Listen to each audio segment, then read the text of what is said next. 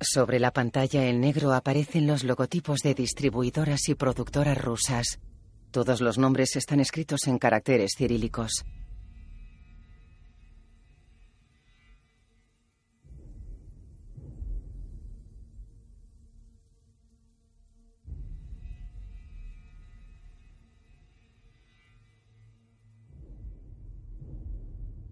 Un cartel reza. La historia es un síntoma. El diagnóstico somos nosotros. Mao Zedong. Año 977, Rusia pagana. La familia Rurik controla la ruta de los comerciantes, desde el reino vikingo hasta el imperio romano al sur. Tras la muerte del príncipe Sviatoslav, sus hijos dividen sus tierras. Yaropolk se asienta en Kiev, Oleg en las tierras de los Trevlan y Vladimir en Novgorod. Oleg se alía con Rokobold, príncipe de Polosk.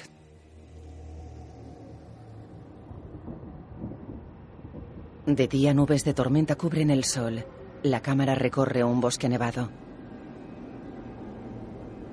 Cierro los ojos y veo el bosque en invierno. La nieve blanca y fría me hace pensar en la muerte. Lo que sucedió aquí cambió nuestras vidas para siempre. Cerca de Polosk, un bisonte pasta en un claro. Mira tenso hacia unos frondosos abetos. Algo se mueve tras las ramas cubiertas de nieve. Varios jinetes atraviesan los árboles. Algunos portan lanzas. Un bisonte huye a través del bosque. Los jinetes lo persiguen. Uno de los que encabeza la patrulla sostiene un cuerno. En un claro, un joven besa la empuñadura de una espada. Svenel señala los árboles. Vendrá desde aquí. Solo tú lo has oído. Siempre he servido a la dinastía Rurik. ¿Por qué elegí a Oleg de entre los tres hermanos? Tenía tanto temperamento como su padre, pero no era tan listo. Oleg y ocho hombres sostienen hachas y lanzas. Los jinetes persiguen al bisonte. Uno de ellos dispara una flecha. La flecha se clava en el cuello del bisonte. El animal corre entre los árboles. Un jinete silba junto a un árbol. En off. No estábamos solos en el bosque. ¡Vamos a por ellos! ¡Venga, vamos! Tres desconocidos nos estaban esperando. Uno de los tres hombres come nieve y escupe. Los cazadores persiguen al bisonte. En el claro, Oleg y los demás se preparan. Un jinete lancea al bisonte. El rópido tornea al caballo que cae al suelo con el jinete. Están junto al claro. Llegan los demás. Llegan los desconocidos. Oleg está a unos tres metros del bisonte. Oleg lanza un hacha que rebota en el animal. Oleg muestra sus dientes. Uno de los desconocidos desmonta. ¡Dame, toma! Otro le da una ballesta. El bisonte mira furioso a Oleg. Un hombre da un hacha al joven. El bisonte carga contra ellos. El de la ballesta le apunta. Hiere al bisonte. Oleg ataca al animal que lo embiste y se desploma. El de la ballesta corre hacia él. ¡Eh! ¿A dónde vais? Príncipe, príncipe. Oleg tiene un corte en la frente. Clava una espada al bisonte. Oleg lo mira furioso. ¿Dónde está el hacha? Calmaos, calmaos. El de la ballesta se quita un gorro. Oleg coge un hacha y va hacia él. Un hombre lo sujeta. Servimos a vuestro hermano. Es nuestra caza y nuestro trofeo. Empuña su espada. Tomad. Da un trapo a Oleg que se limpia la herida. ¿Qué, hermano? Tengo dos. Se acerca al de la espada. ¿Eh? Agarra la hoja y se apunta al ¿El cuello. más joven? ¿Vladimir? No. Somos de Kiev. Oleg lo mira sorprendido. ¡Alto, alto, quietos! Sirvia Yaropolk. Podemos compartir. No somos avariciosos. ¿Compartir? Lo empuja. ¿Compartir? Yaropolk tiene a los mejores guerreros y la mejor ciudad. Y aún así, no le parece suficiente. Saca un cuchillo y lo apuñala en el cuello. ¡Rápido, rápido! Oleg arranca el cuchillo y empuja al hombre. El de Yaropolk se desploma. Sus compañeros huyen. Un arquero les apunta. ¡Vamos, dispara! ¿A qué estás esperando? El arquero obedece y atraviesa a uno. Oleg y sus hombres cabalgan por el bosque y se detienen ante una llanura helada. Varios jinetes salen al encuentro de los hombres de Yaropolk. ¡Alto! Yaropolk. El herido se desploma. Los jinetes se acercan. Oleg y los suyos permanecen a la entrada del bosque. Príncipe, han asesinado a Aliot. Hablad con vuestro hermano. Le pagaremos. Le compensaremos por los muertos. ¡Has matado a uno de mis hombres! ¿Qué debería hacer yo ahora? Era un regalo. Un regalo de boda para mi novia. Y tus hombres querían arrebatármelo. Yo también estaba preparando un regalo. Ajá. Para tu boda. Vamos, acércate. Abre los brazos. ¿Por qué no estás invitado? Yaropolk baja los brazos. Lleva un gorro de pelo y barba apuntada. Mi novia me espera. Negociaremos con el muro de por medio. Oleg y sus hombres se van. Yaropolk se acerca a un soldado moreno que lleva armadura y capa de piel. Matadlos. A todos. Persiguen a Oleg y a sus hombres que se dirigen a la ciudad fortificada de Polosk, junto al río Daugava. Dos empalizadas separadas por un foso rodean la ciudad. En una torre de vigilancia, un soldado golpea un tronco hueco colgado entre dos postes.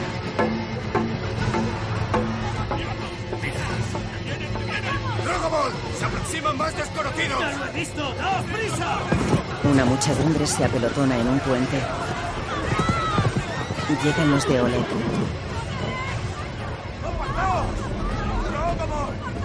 ¡Prisa! ¡Es su guerra! Cierran la puerta. Los de Yaropolk se aproximan. En el puente Oleg va a caballo y golpea a la gente con su espada. Un hombre se revuelve. El caballo se encabrita y la barandilla se rompe. Oleg y su caballo caen a un foso con picas de madera clavadas en el fondo. La imagen funde a negro. En off sobre imágenes de lo que narra. La sangre derramada exige venganza. Por eso Yaropolk decidió sacrificarme según la ley. Aquí mismo, en el hogar de su enemigo, el príncipe Rogobold. Para que todo el mundo supiese que Yaropolk era inocente de la muerte de Oleg. Pero la sangre de su hermano manchaba sus manos. Habéis conseguido lo que queríais. ¡Yaropolk! ¡Responded! ¿Era de mí de quien huía Oleg? ¿Fui yo quien lo arrojó al vacío? Dame eso. ¡Vuestra gente nos estaba persiguiendo! Dos hombres lo sujetan. Yaropolk se acerca. Serviste a mi padre. Y murió. Pero tú no. Después serviste a mi hermano. Señala el cadáver. Y sigues vivo. Tiene una antorcha. Tal vez yo siga vivo. Porque nunca has podido servirme.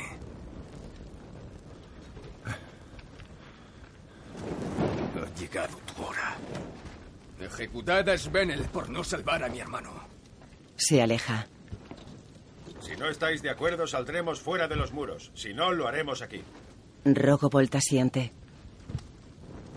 ¿Esa es vuestra última palabra? Yaropolk sacude una mano de espaldas a él. ¡Muévete! Svenel se zafa y se sienta. Un joven rubio con barba se sitúa ante él. ¿Listo? Espera, espera. Tiene pelo largo y la barba dividida en dos coletas. Ayudadme con el pelo. No quiero que su padre me vea así, con el pelo sucio. Un hombre lo agarra del pelo. Dile que he enterrado a su dios de la guerra. Decídselo vos mismo. El joven levanta una espada. Svenel se aparta y el hombre pierde la mano.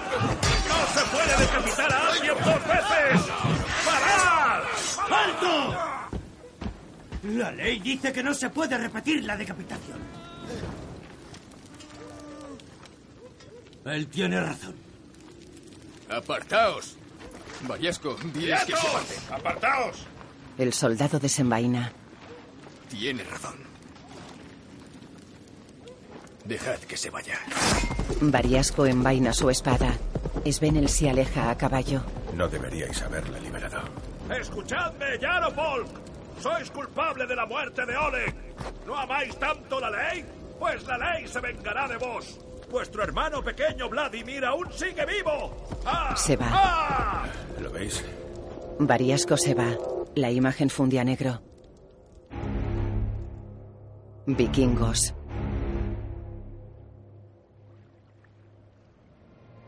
Al amanecer, una decena de barcos vikingos navega por un amplio río. En uno viaja Svenel. Hemos llegado.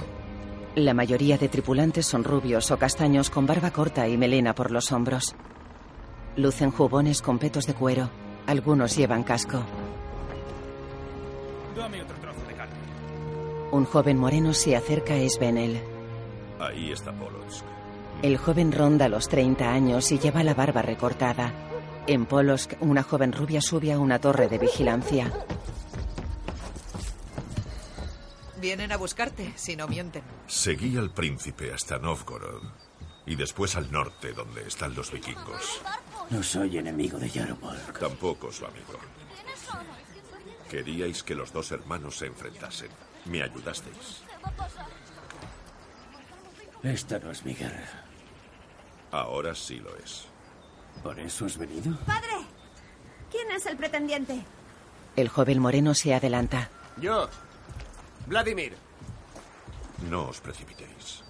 Están en el puente. Es el príncipe de Rurik. Vladimir. Me han hablado de ti. ¿Es cierto que temías la guerra con tu hermano y huiste al norte? ¿Y que no vengaste la muerte de Oleg? Sí, eso dice. Es cierto. Fui a buscar a los vikingos. Ah. ¿Y por qué los has traído? Tu hermano no está aquí. He venido a verte. Quiero traerte alegría. Entregarte las llaves de nuestra casa. Tomad. Dádselo, es la tradición. Le da un gallo y se aleja.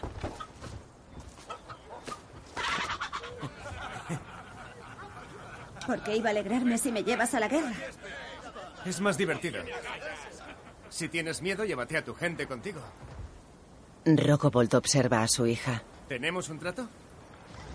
Quizá no le gusten los gallos. Vladimir mira serio a Rogneda. Ella se aparta de la baranda y queda pensativa. Junto a ella hay una mujer y un niño rubio.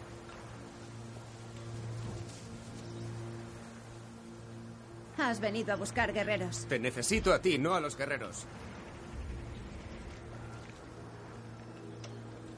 Padre viene a verte a ti, no a mí. Hablemos antes. Espera, Ya hemos hablado. Tirad el gallo, no pasa nada. por favor. No me conoces de Lo nada. sé todo sobre ti. ¡Silencio! ¿Qué sabes? ¿Quieres saberlo? ¿No me has Vamos, oído? ¿Es necesario? Adelante. ¡Cállate! Naciste esclavo.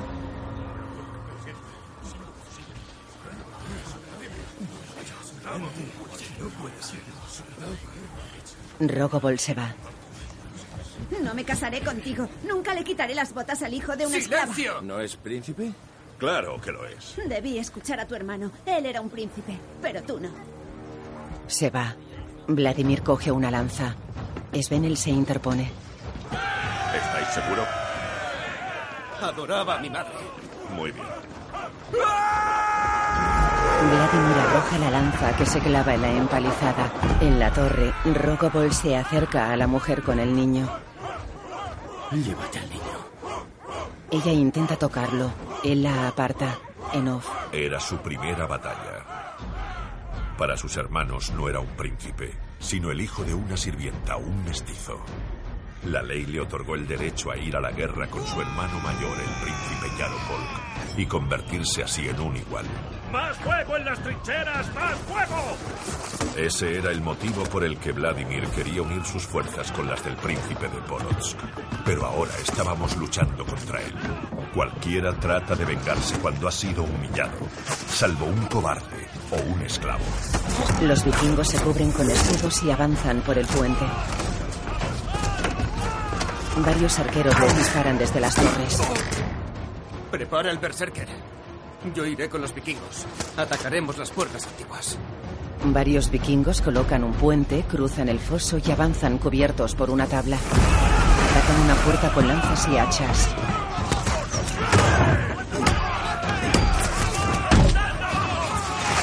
Vladimir cruza una empalizada. Eso es. Bebe. Junto a una hoguera, un guerrero de pelo rapado bebe de un cuenco. El jefe vikingo le coge la cara con ambas manos. Deja que la fuerza de la bestia entre en ti a través de este cáliz. Véngate de ellos. Mátalos a todos. ¡Mátalos! Se corta y le unta la cara con sangre. Dos hombres le ponen una capa con un cráneo de oso sobre la cabeza.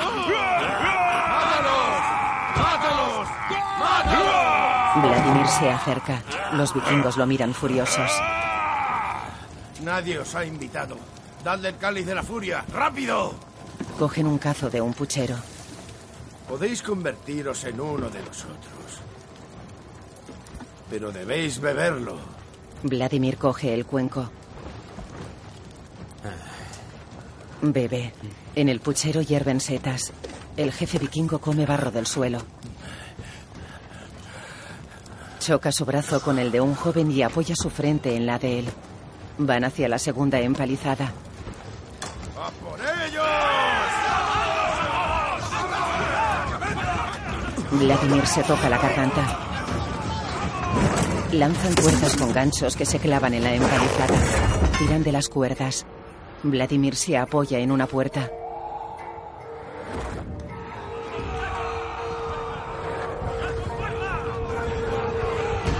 Derriban parte de la empalizada y algunos soldados caen. Los vikingos entran en la ciudad. Vladimir mira confuso y va tras ellos. Rokobol coge a su hija. Ella lo mira asustada. Él la besa y la aparta. Vladimir cruza el puente tendido por los vikingos y entra en la ciudad. Observa a los hombres luchando. La imagen se ralentiza. El berserker atiza a un soldado con un mazo y le golpea con el cráneo de oso.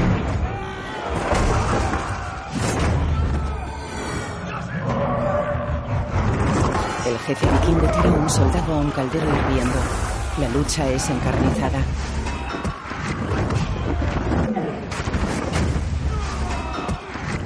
Vladimir cierra los ojos. Mira una flecha que pasa lentamente ante él.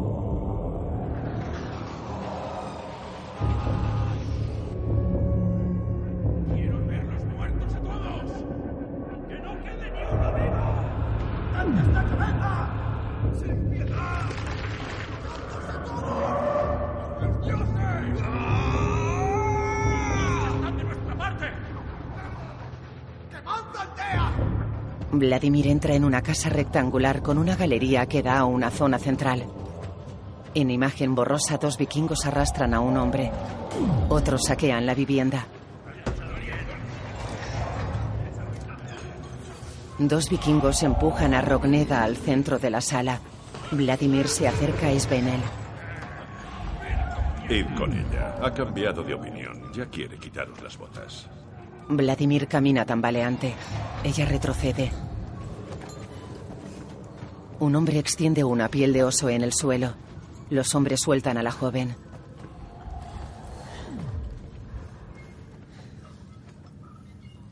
Todos observan expectantes. El jefe vikingo golpea un cráneo empalado. Los demás golpean sus armas contra distintos objetos.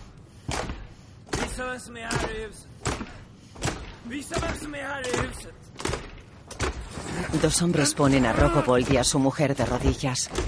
Vladimir se sienta sobre la piel de oso y extiende una pierna. Rogneda se arrodilla y le quita la bota.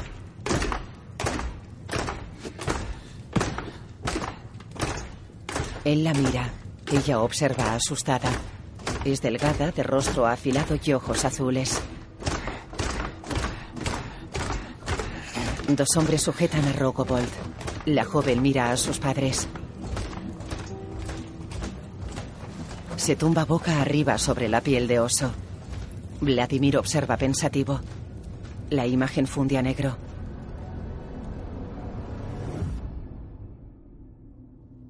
Fuera al anochecer, Vladimir duerme en el suelo junto a un pebetero ardiendo. Está de costado, descalzo y sin abrigo.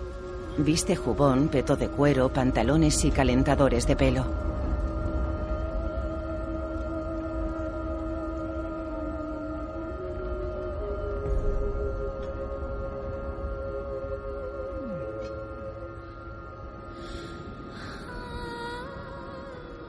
Abre los ojos. Se frota la nariz y se sienta con dificultad. Se abraza tembloroso. Se sujeta la cabeza con ambas manos.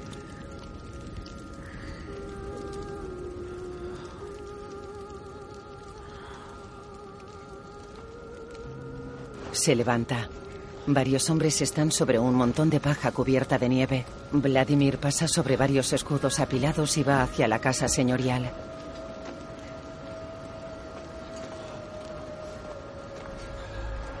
Dentro Rogobolt y su mujer están sentados a una mesa. Vladimir se acerca. Los señores de Polosk están muertos. Vladimir retrocede impresionado. Rogneda se acerca seria. Él la mira tenso.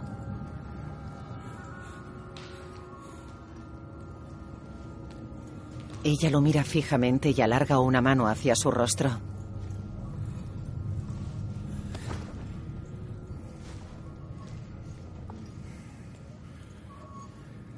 Él la detiene. Ella sonríe y lo besa en los labios. Intenta apuñalarlo. Forcejean. Él la empuja, clava el puñal en una mesa y se aparta.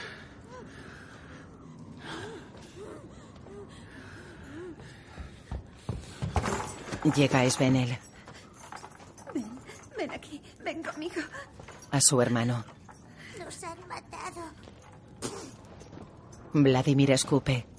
Svenel se acerca a Rogneda que abraza al niño. Ah, el hermano pequeño está aquí. ¿Dónde te habías escondido? Ya tenemos a toda la familia. Llévame a mí, no lo toques. ¡Quieta, quieta! Suéltala. ¿Qué? Vendrá conmigo. Querrá vengarse. ¿A dónde la llevaréis? A él también. ¿A él? Nos declarará la guerra. No habrá guerra. Por favor, déjanos Yo ir. conseguiré la paz. Envaina su espada. Largaos de aquí. ¿Paz? ¿Qué paz? Mi hermano y yo seremos iguales. Yaropol pagará por lo de Oleg. Con dinero. Para mí y mis hombres. Yaropol mató a Oleg. ¿Lo habéis olvidado? La gente no cambia. Nos iremos a Kiev. En paz.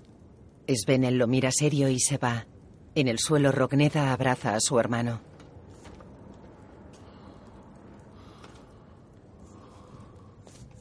Vladimir los mira. Vendrás conmigo. Serás mi esposa. Se agacha junto a ella. La coge de la barbilla y la obliga a mirarlo.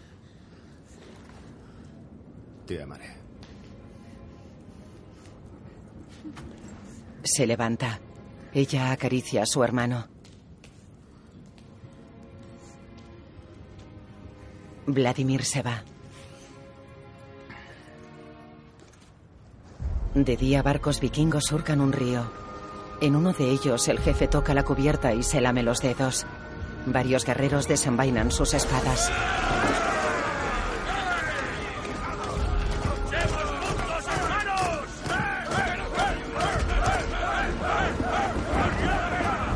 Arrían la vela. Vladimir se sitúa en el extremo de proa.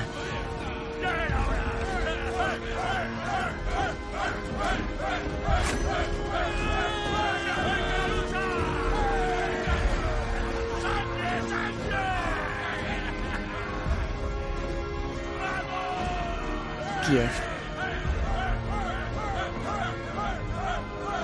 Se aproximan a un embarcadero. Ya hemos llegado. ¿Estáis preparados? El barco embiste varias barcas y atracan.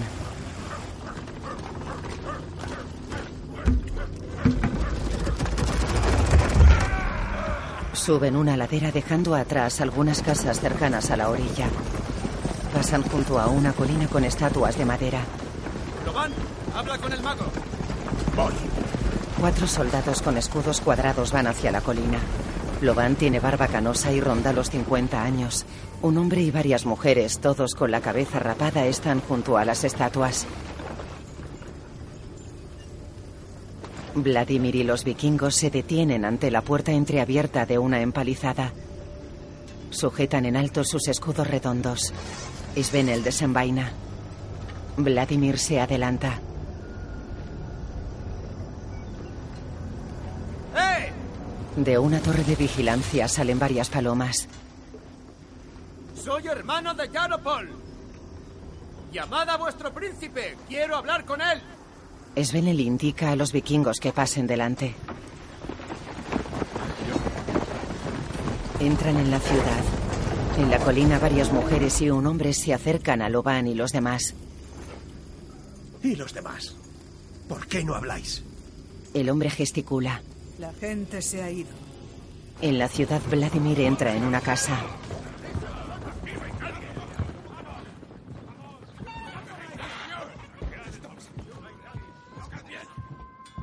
Venid, acercaos. Vladimir se acerca a una mesa con un hacha clavada. La casa es rectangular con una galería que da a una zona central. El hacha de vuestro padre. Ya ha estado aquí. ¿Queréis saber por qué las personas no cambian? Porque no quieren. Yaropolk cabalga con cinco jinetes. En off. Yaropolk estaba acampado a un día de viaje de Kiev. Había reunido a un gran ejército para aplastarnos con un solo ataque. Vladimir envió a sus hombres y se ofreció a reunirse con él. Yaropolk le respondió que un mestizo no podía juzgarle. Kiev se convirtió en una trampa para nosotros, pero la fortuna nos sonrió. ¿Qué es esto? ¿Un juguete? ¿Dónde lo has encontrado? Aquí mismo. Había muchos.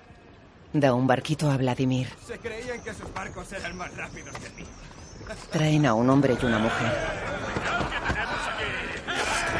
Buena espada. Vimos el estandarte de Yaropolk. Creíamos que era él. ¿Ah, sí? Sí, pero nada de eso. Resultó ser una mujer. Soy la mujer de tu hermano. ¿Mi hermano? ¿Qué haces aquí? ¿Te envía tu marido? ¿Cómo que su hermano? Yaropol me envió a casa. A Korsun mientras haya guerra. El padre Anastasius me dio permiso para entrar en el imperio. ¿A Korsun? Sabemos lo que ocurrió en Polotsk. Es morena.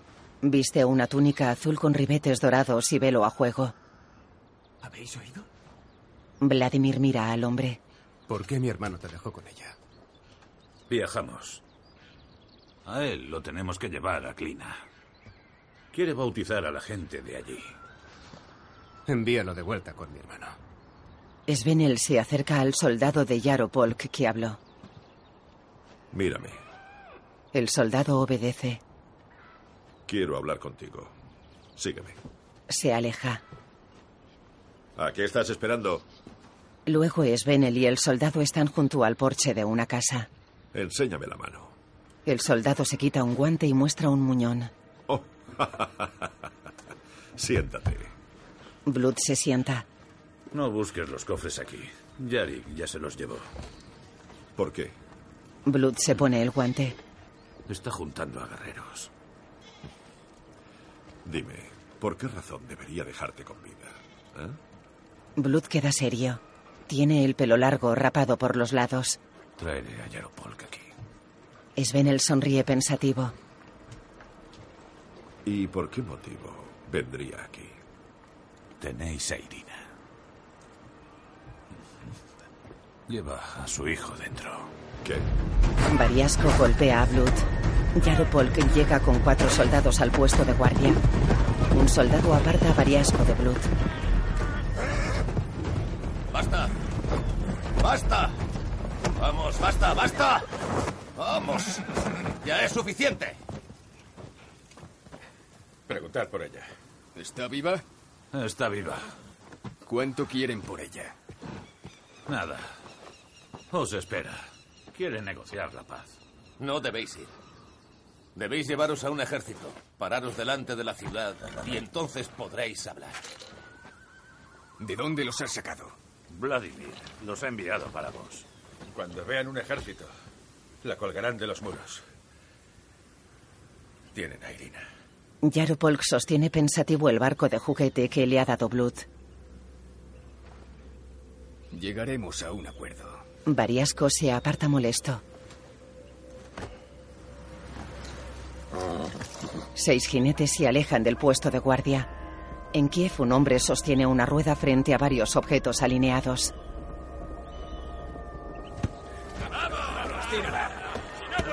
El hombre lanza la rueda y tumba uno de los objetos.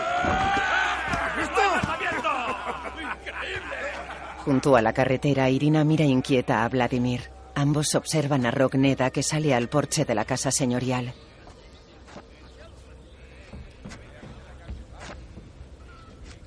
Una mujer y un niño están junto a Svenel que lleva la cabeza afeitada. ¿Por qué no le pusiste mi nombre a mi hijo? eh? Lava un cuchillo en un barril. Porque no volvías. Él salpica al crío, deja el cuchillo y se lava la cabeza. ¡Eh! ¡Eh!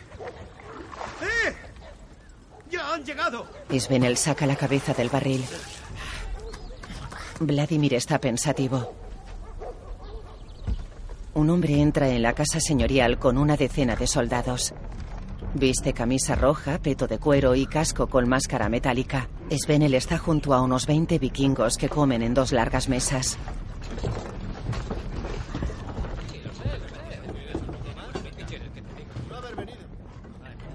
Los vikingos se levantan. ¿Dónde está mi esposa? Los vikingos se sientan. Irina, tu marido te llama. Irina entra en el salón. Yaropolk, Variasco y el resto de soldados se quitan los cascos. Irina se acerca a su marido. Él le acaricia el vientre. ¿Estás bien? Ella asiente. Espera. Ella sale. ¿Y mi hermano? Esperándoos. Yaropolk y sus hombres cruzan el salón y se detienen junto a Svenel.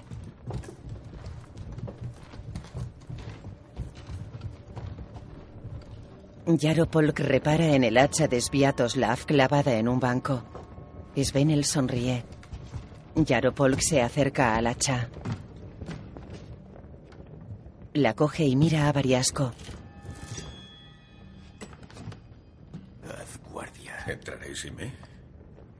Toma. Le da su casco. Se vuelve hacia Svenel.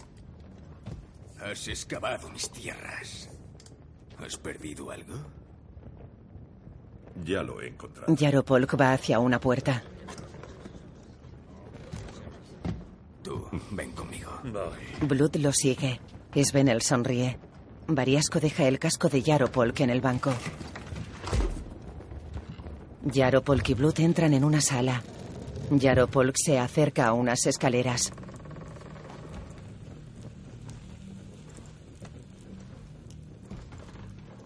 Vladimir está en lo alto de las escaleras. Lleva una espada colgada de un cinto. Los hermanos se miran fijamente. Yaropolk indica a Blood que se acerque y deja el hacha. Vladimir se quita el cinto. Blood entrega el barquito a Yaropolk. Vladimir muestra su espada y la cuelga en la barandilla. Yaropolk muestra el barco. ¿Dónde estaba? Solo lo sé yo.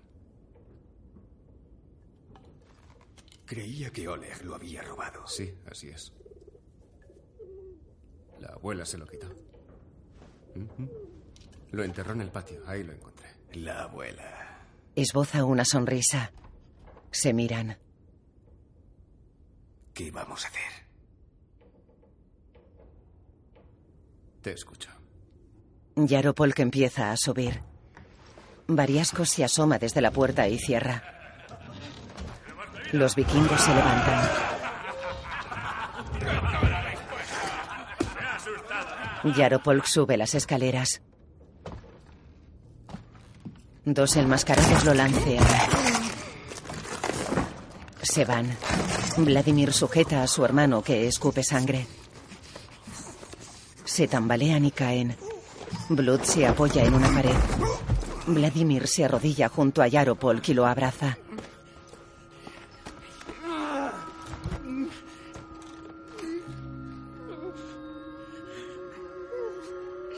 Intenta levantar a su hermano.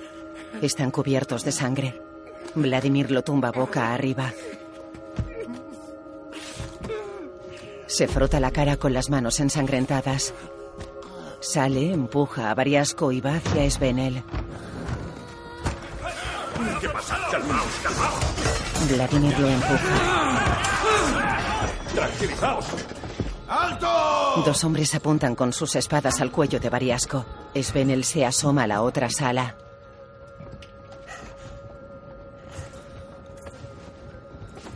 Regocijaos. Yaropolk ya se ha reunido con sus antepasados. ¡Regocijaos! ¡Yaropolk! Variasco mira a Vladimir y aparta las espadas. Los vikingos lo sujetan. ¡Quieto! Sueltan a Variasco que cae de rodillas. Vete. Variasco coge un casco del suelo. Se levanta. Vladimir aparta a los vikingos. Dejad paso. ¡Abrid Apartaos. paso! ¡Abrid paso! Di a tus hombres que se vayan a casa. La guerra ha terminado. En la sala contigua, Rogneda mira el cadáver de Yaropolk. Blut está en un rincón.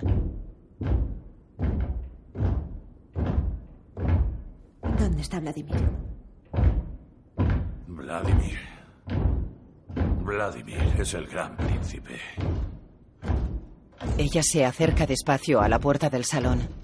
Los hombres golpean el suelo con sus armas. Ella retrocede cabizbaja.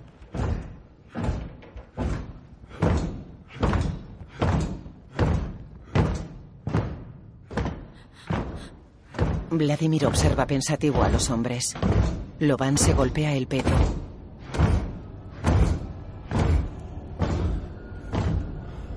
La imagen funde a negro. Dos hombres cavan. Variasco está junto a una hoguera. No es más que un mestizo. El hijo de una esclava. La gente como él no debería vivir. Fiodor. Espera. Prométeme que protegerás a Irina. Fiodor asiente. Si es que aún vive. Con cuidado. Fiodor monta a un niño en un caballo. Decenas de personas se van.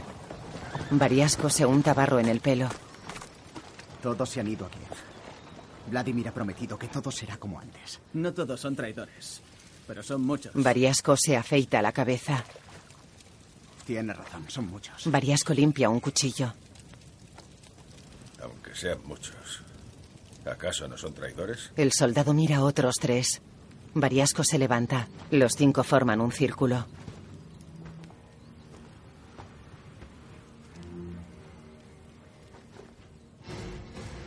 Variasco se hace un corte en la palma de la mano.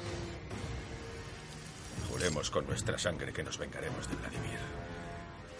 ¿Por qué por volver a la vida anterior y únicamente la sangre de ese mestizo me la Pobre gente. Fiodor se aleja con el niño. Variasco se tumba en un hoyo. Los soldados lo cubren con paja dejando al descubierto los ojos y la nariz.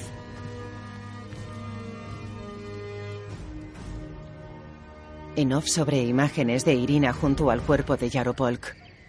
Vladimir puso fin a la guerra y el pueblo aceptó la muerte de Yaropolk, pero no aceptó a Vladimir. Seguía siendo un mestizo, un desconocido. Para poder imponerse, Vladimir tenía que llegar a ser más grande de lo que había sido su hermano para todos. Y únicamente su padre había sido más grande. Aquella noche en la ciudad, esperaban que el príncipe muerto volviese buscando venganza. En un dormitorio, Vladimir está sentado en el suelo junto a una cama. Tiene la cara y la ropa manchadas de sangre. Rogneda se sienta en la cama. Coge la mano de Vladimir y se la pasa por el muslo. En una sala, Irina cubre con sal el cuerpo de Yaropolk. El barco de juguete está a los pies del cadáver.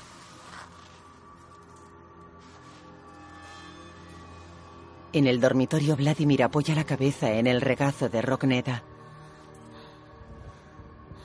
Fuera, Irina vacía una palangana llena de sangre. En el dormitorio, Rogneda acaricia a Vladimir. El cadáver de Yaropol que está junto a unas escaleras. Fuera, un perro se sienta junto a un camino de madera que lleva a la colina. Alguien entra en la sala contigua al salón. Sube las escaleras. Va descalzo y porta un hacha. En el dormitorio, Vladimir y Rogneda se besan en la cama. Él para y escucha atento. La puerta se abre. Ellos ruedan hasta el suelo. Un hacha se clava en un poste.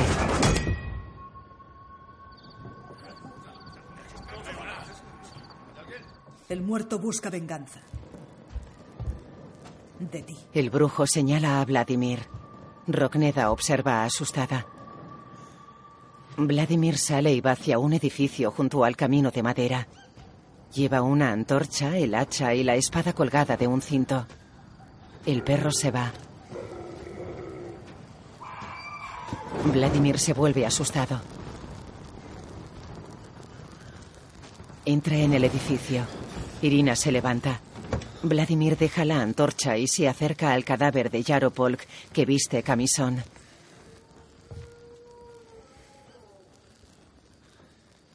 Tira el hacha. Repara en un libro con una cruz en la tapa. Mira a Irina que se apoya contra una pared. Desenvaina. Coge el libro y va hacia ella que se cubre la cara con las manos. Aparta las manos. Ella obedece. Él le pone la espada en el cuello. Intentabas resucitarle con esto. Está puesto. Mientes. ¿Has leído esto? Sí, lo he leído. Y pronto resucitará. No lo sabes. Los muertos resucitan. Se levantan y andan. Le quita el libro. Él se aparta manteniendo la espada contra su garganta. Resucitará. Pero aún no. Retira la espada y se acerca a Yaropolk. Eso significa que no es él.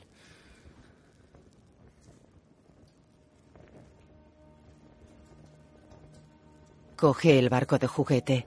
Lo coloca junto a la mano de Yaropolk y observa a su hermano.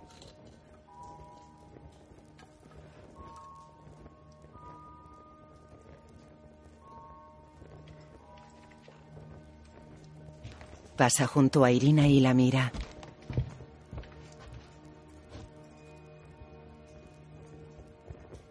No tengas miedo. Criaré a su hijo como si fuese mío. Créeme. Será fuerte como mi padre. Va hacia la puerta, coge la antorcha y se va. De día los soldados derriban las estatuas.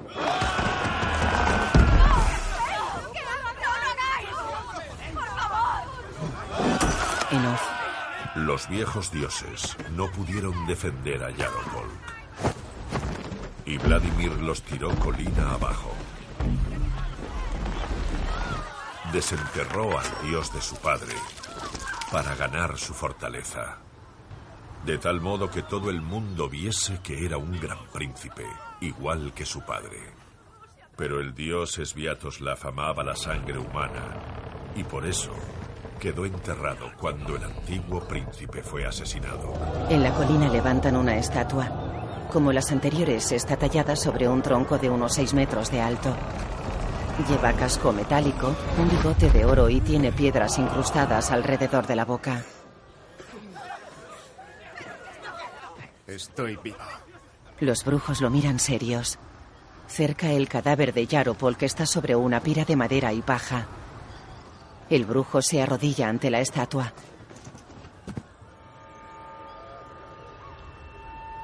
Se yergue y se señala la boca. Tiene hambre, quiere comer. Lo entrego al dios de mi padre. El brujo destapa un agujero del tronco. El aire penetra por él y sale humo de la boca del dios.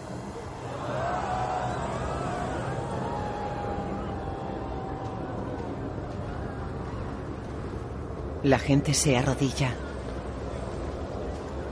Necesita sangre viva. El brujo se señala la boca y se golpea el pecho. Sangre fresca. Vladimir mira alrededor. El brujo se señala la boca y señala al dios. Responded, ¿sois digno de él? ¿Del dios de vuestro padre? La gente observa expectante. Irina y Anastasius están serios. Vladimir asiente. ¡Realizaremos este sacrificio! El brujo sostiene un tambor y va descalzo. ¡Juntaos conmigo! Vayámonos de aquí. Irina y Anastasius se van. El dios de mi padre es el dios de la fortuna. ¡Él nos protegerá a todos! La gente pone los brazos sobre los hombros de quienes están a su lado. Forman círculos concéntricos en torno a la estatua. ¡Juntaos conmigo!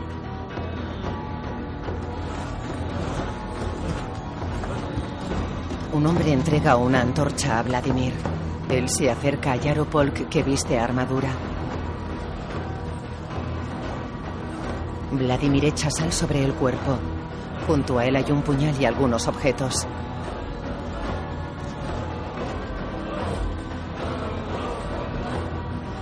Vladimir lanza la antorcha a la pira. El fuego prende la paja y la madera. El brujo toca el tambor mientras danza alrededor de la estatua.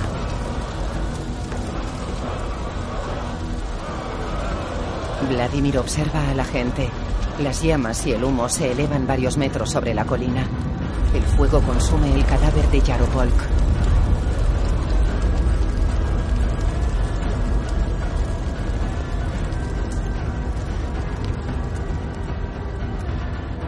Frontera con las tierras de los pechenegos. Variasco y sus hombres están acampados en medio de una llanura. Mataremos al mestizo. Irina reinará. Y nos quedaremos con ella. Llegan jinetes. Creía que no iban a venir. Variasco y sus hombres se acercan a una docena de jinetes pechenegos. Estos últimos llevan armaduras, casco y el rostro cubierto, excepto los ojos. Cabalgan alrededor de los hombres de Kiev. Necesito a vuestro Kagan. ¡Kagan! Yaropol que está muerto. Tengo sus cofres. Seréis ricos. Pero a cambio tendréis que ayudarme a matar al príncipe ruso. Un pechenego se descubre y sonríe. Tiene rasgos orientales, piel morena y barba negra. Variasco, sus hombres y cientos de pechenegos cabalgan a través de las estepas. Algunos portan lanzas.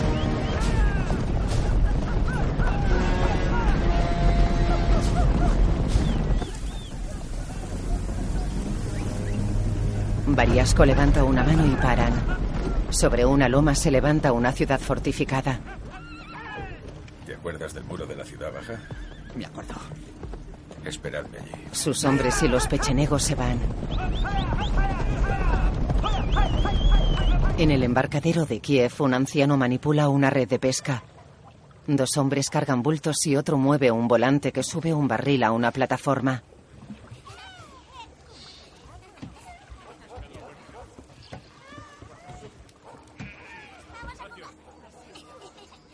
Varias personas corren por un muelle. Dos saltan al agua.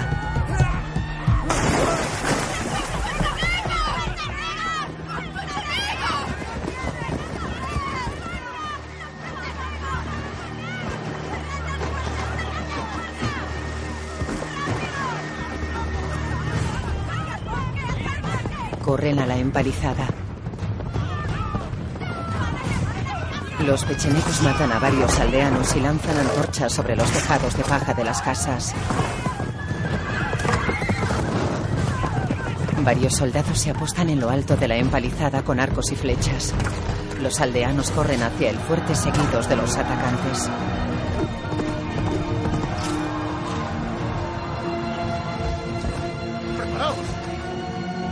Los aldeanos entran en la ciudad. Varios soldados sujetan las puertas.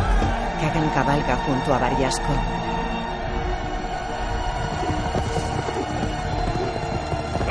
Los pechenecos disparan a dos hombres que caen junto a la puerta y la bloquean. Dos soldados intentan cerrarla. Un pecheneco entra con su caballo. Uno de los hombres de Variasco se abre paso a espadazos. Varios soldados derriban al pecheneco. Otros matan al de Variasco, cierran la puerta y la sujetan. En la torre de la puerta Sven el sujeta a Irina que tiene medio cuerpo fuera de la ventana.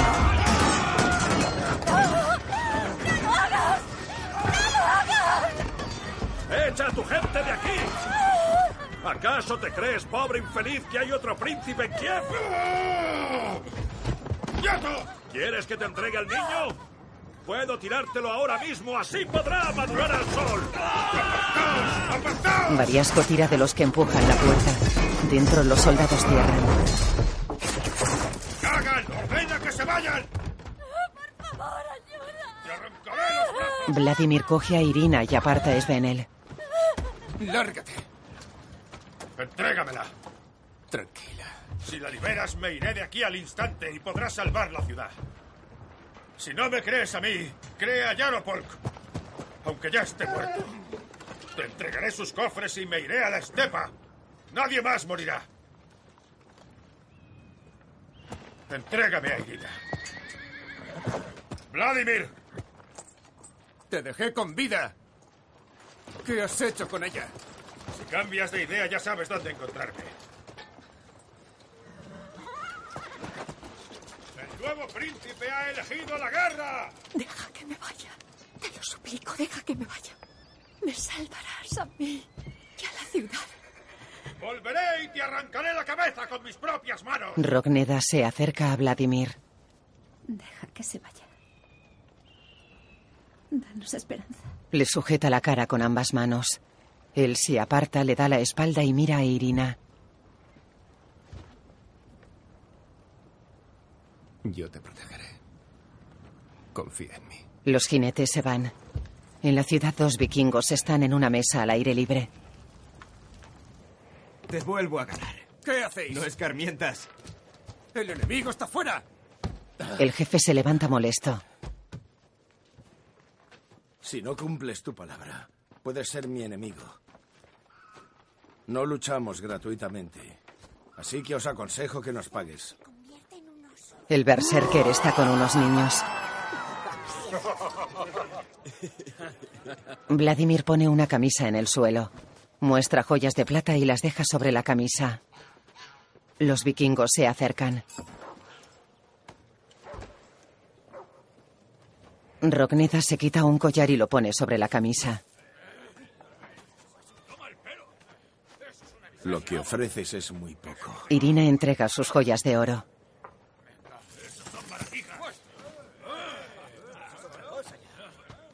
Eso es otra cosa. ¿Has visto? Vaya, está buena. Buena. Saque más. Claro. Sí, es oro. Danos más. Llevamos todo. ¿Qué hacemos? Creía que erais guerreros. Pero... No sois más que mercaderes. Vladimir retiene a su esposa. Hoptin deja las joyas. Mira fijamente a Vladimir. Nos debéis mucho más que eso. Vladimir y Hopdin se van en direcciones opuestas. Dadles al berserker. Irina se va. Uno de los vikingos se adelanta. ¡Eh! ¡Eh! Vladimir se vuelve. Por vuestro oro os daremos solo a un guerrero, pero es el mejor. el Berserker. En off. Los pechenegos ardían en deseos de combatir. Variasco reunió a la población de la estepa ante los muros de Kiev. Vladimir decidió enviar a sus guerreros más allá de las puertas para atraer a la caballería hacia los muros. Todo el mundo sabía que no iban a regresar, pero aún así fueron por voluntad propia. A Fiodor. A mi señal, id directamente al muro. Entendido. Fiodor, el antiguo jefe militar de Yaropolk, asumió el mando. Su fe era diferente a la nuestra, pero era un verdadero guerrero. Dios, manténnos así. Volver con vida. Fiodor se quita una pulsera esclava y se la da a Vladimir. Entregad esto a Johan. Es mi hijo. La pulsera tiene una inscripción en griego. Te deseo éxito. Todo está en manos de mi padre en el cielo. ¿Eres el hijo de Dios? Soy su esclavo, pero de nadie más. Se va con varios soldados. Espero que te ayude. ¡Rápido! ¡Más rápido! ¡Daos prisa!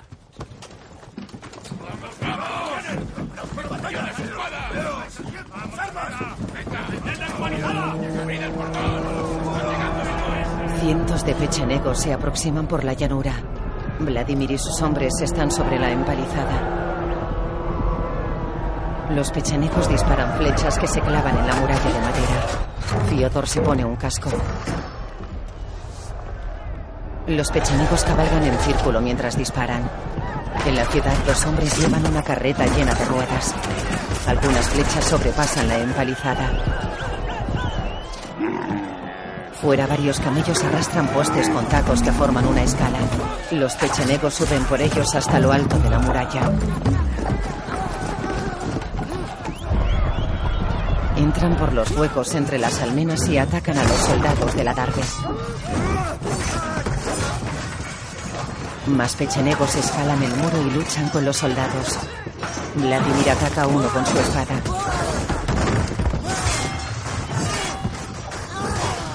Lo mata y se asoma desde el adarve.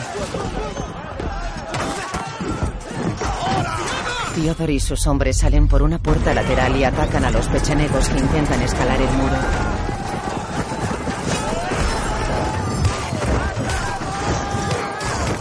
Vladimir ensarta a un hombre. Lucha contra otro y lo lanza desde la muralla.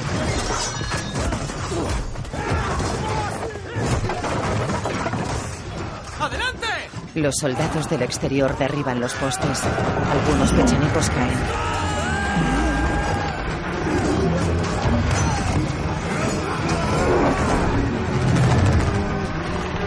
Soldado lanza una enorme piedra desde la muralla. Los pechenegos huyen. Vladimir observa desde lo alto de la empalizada. ¡Fiodor! Fiodor repara en los que huyen. ¡Adelante todos! Los soldados persiguen y matan a los pechenegos que van a pie. Derriban a algunos jinetes.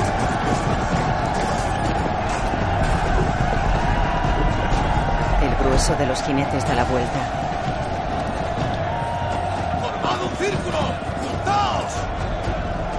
Los jinetes los rodean. Una lanza rebota en el escudo de un soldado. ¡Todos en círculo! ¡Entrecruzad los escudos! ¡Más cerca del centro! ¡Juntad más los escudos! Un arquero pechenego mata a un soldado. ¡Los escudos más juntos! Un jinete se lleva a rastras a otro. Las puertas se abren. Sale el berserker.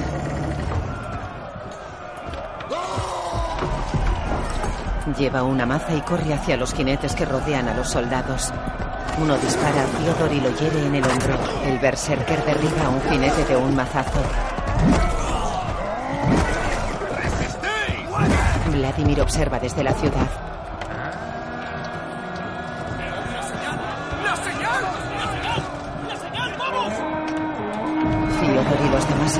Atentos. El vikingo derriba a dos jinetes de golpe. ¡Rápido! ¡Preparad las ruedas! ¡Vamos! Suben ruedas a la muralla. ¡La señal! ¡Nos retiramos al muro! ¡Al muro!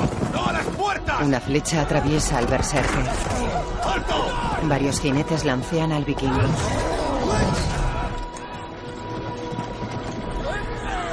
El berserker cae de rodillas y las lanzas atraviesan su cuerpo. Queda inmóvil.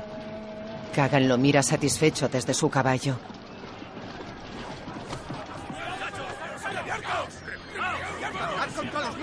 Los jinetes cabalgan hacia el muro. Los soldados vuelven a la ciudad. ¡Fuego, fuego, fuego! Sus hombres traen antorchas. Los soldados de Fyodor se pegan a la pared. ¡Dámela! Si prendes fuego, también arderemos nosotros. Vladimir sostiene una rueda sobre el muro. He soñado con mi padre. Hoy no moriremos. Prende la rueda con una antorcha. Coge una horca y empuja la rueda. Lanzan ruedas ardiendo que caen por el talud sobre el que está la muralla.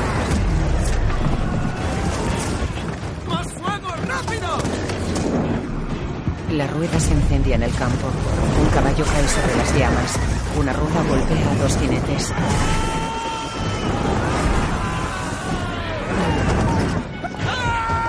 Lanzan más ruedas. Los pecheneros huyen.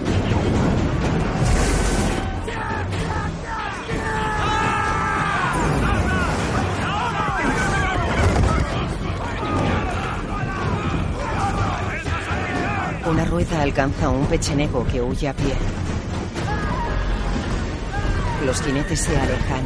Las llamas se extienden por el campo que rodea Kiev.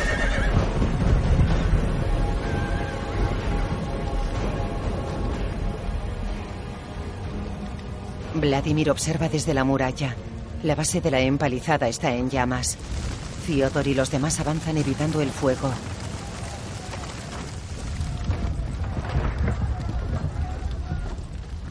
Traed agua.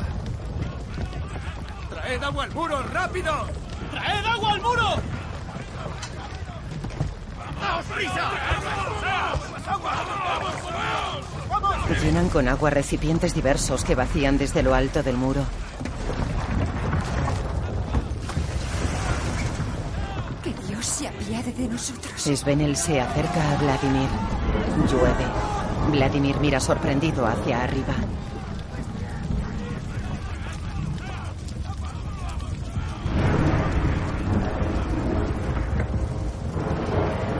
Nubes de tormenta se ciernen sobre la ciudad. Llueve copiosamente.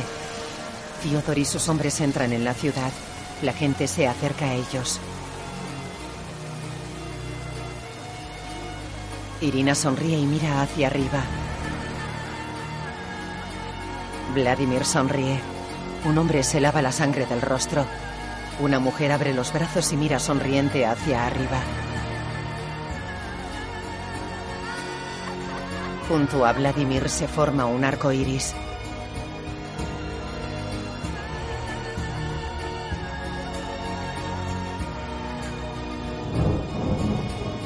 La tormenta amaina y las nubes se disipan. Vladimir baja de la muralla. Un hombre echa agua en un puchero. Vladimir se detiene. La gente lo mira expectante. El Dios de mi padre nos ha ayudado. Gracias a él estamos vivos.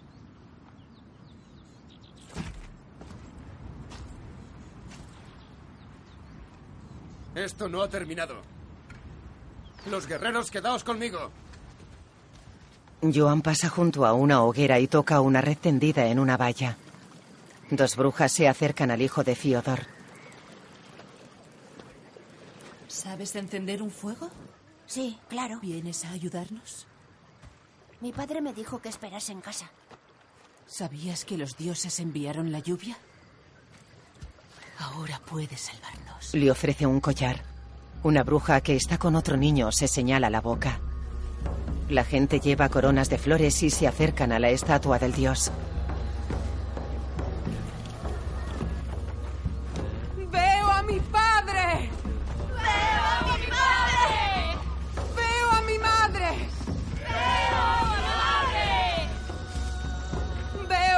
Amo!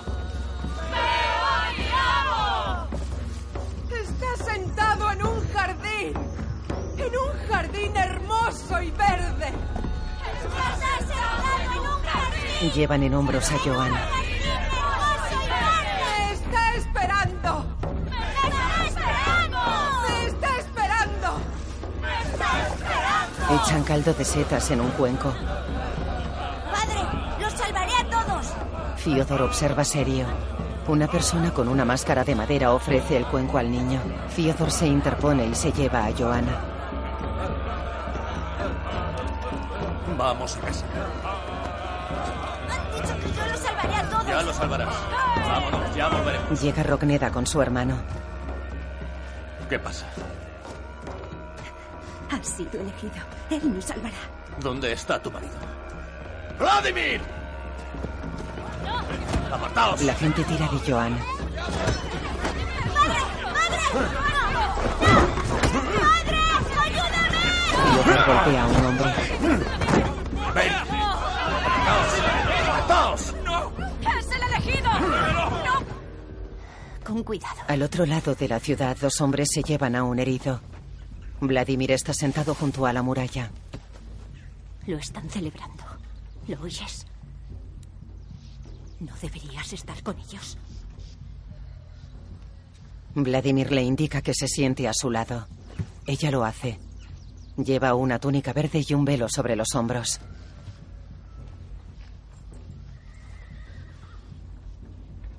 No temas.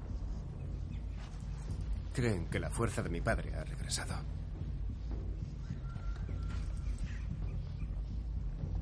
La gente persigue a Fiodor y a su hijo. El soldado golpea a los que se acercan.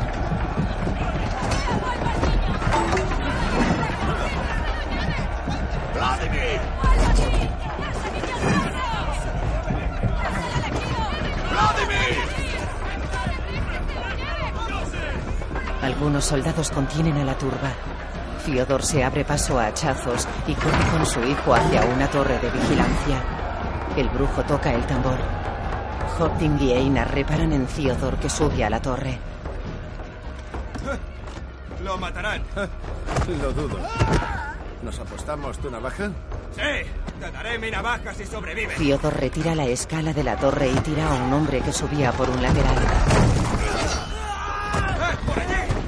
¿Ante quién os postráis? ¡No son dioses! ¡Se pudrirán por la mañana! ¡Vamos, cortad los pilares! ¡Cortad los pilares!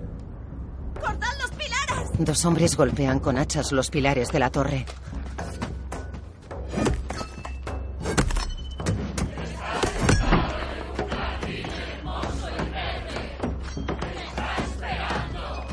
¡Vladimir! Loban se acerca a Vladimir. Príncipe. Venid.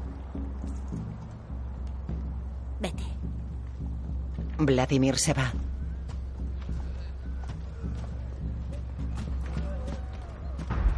El brujo toca el tambor junto a la torre.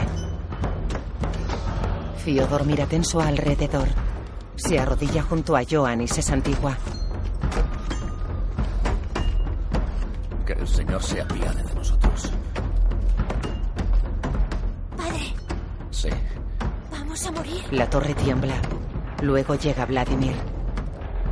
No. La muerte no existe. Todo aquel que habita al abrigo del Altísimo morará bajo la sombra del Todopoderoso. Y diré yo al Señor, eres mi refugio y mi fortaleza, el Dios en quien confío. Solo Él puede librarnos de las trampas del cazador y de mortíferas plagas. Te cubrirá con sus plumas y bajo sus alas hallarás refugio. Su verdad será tu escudo y tu baluarte. No temerás al terror de la noche, ni a la flecha que vuela de día, ni a la peste que acecha en las sombras, ni a la plaga que destruye a mediodía. Abrázate a mi hijo. La torre cae.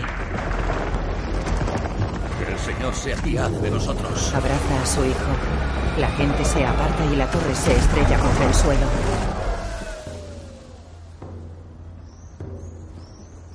Vladimir va hacia la torre. Luego él e Irina escarban entre los escombros. ¡Fiodor! Einar sonríe mostrando su navaja. He ganado. Vladimir desentierra a Fiodor. Fiodor mueve una mano. Irina pone la mano de Joan en la de Fiodor. Él la agarra con fuerza y queda inmóvil. El niño está muerto junto a él. Irina cubre al niño con su velo. Vladimir la mira y se lleva una mano a la garganta. Ella se tapa la boca con la mano.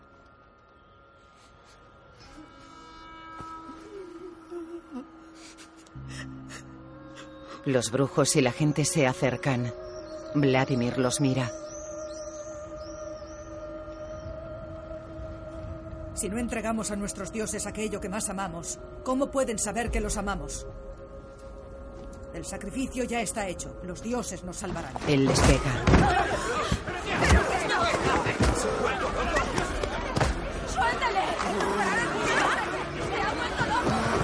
Blood y otro tiran de Vladimir. Él se zafa furioso. El brujo lanza un hacha que se clava en un poste.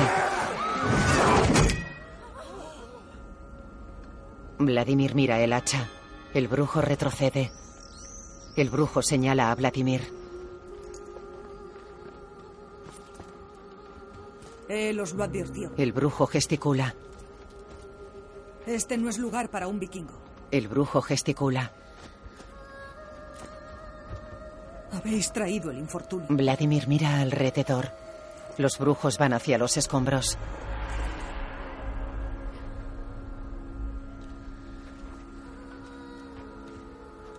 Vladimir se va. Un hombre enfunda su espada. La gente y los brujos se arrodillan junto a los cadáveres. El brujo toca el cuerpo de Joan.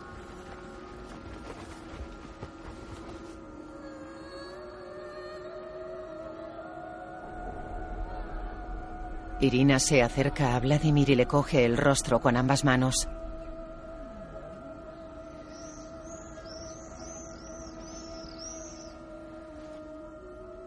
Volverás a encontrarte con él. Lo abraza. Me huyes. Os encontraréis. La muerte no existe. Sí existe. Ambos miran a Rogneda y se separan. Rogneda se acerca seria a su esposo.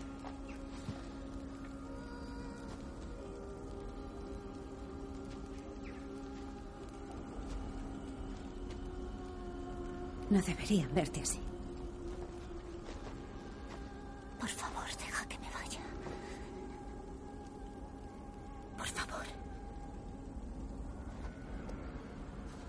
Él se va.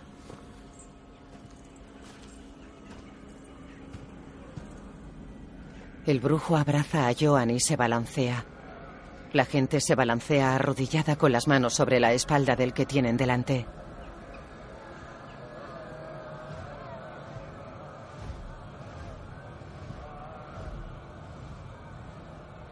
Svenel y algunos soldados los observan. Vladimir está sentado junto a una escalera con la mirada perdida.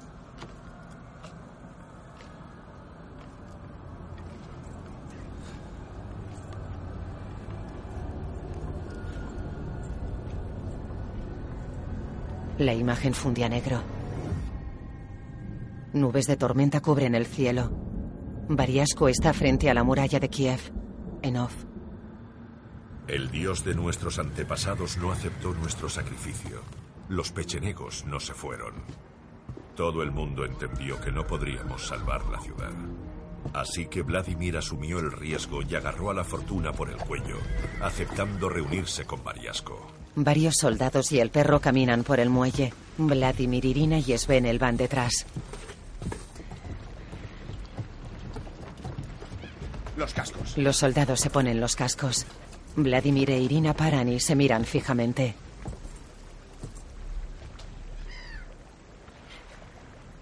Cuando vuelva a llover, acuérdate de mí. Le acaricia el pelo. Él le agarra la mano. Ella repara en la esclava de Fiodor. ¿Qué es esto? Ana. Ella muestra la inscripción. Ana. Es un nombre griego. No es de los vuestros. ¿Cómo sabes que pone Ana? Ella sonríe. Son letras griegas. Mira. A. N. N. A. ¿Ves lo que pone aquí? Ajá. Ana. Significa la gracia de Dios. Me lo pusieron en el convento. ¿Qué es la gracia de Dios? Existe el amor de una mujer y el amor de Dios. La gracia de Dios es un regalo de amor. Un regalo de Dios. No me has dicho de qué Dios. Solo hay uno. Le pone el casco. Lleva pendientes y anillos de oro, velo y túnica marrón. Y Él te ama. Y puede salvarte. Recuérdalo. Hace ademán de irse. Él la retiene. Llévatelo. Como recuerdo. Le da la pulsera. Ella gesticula emocionada y se va. Pasa junto a los soldados y mira hacia atrás. Va hacia Variasco y dos hombres. Uno trae un caballo.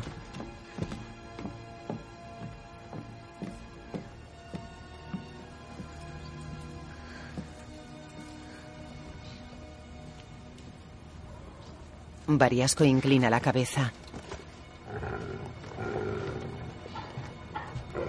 El perro mira inquieto un cobertizo. Irina monta en el caballo.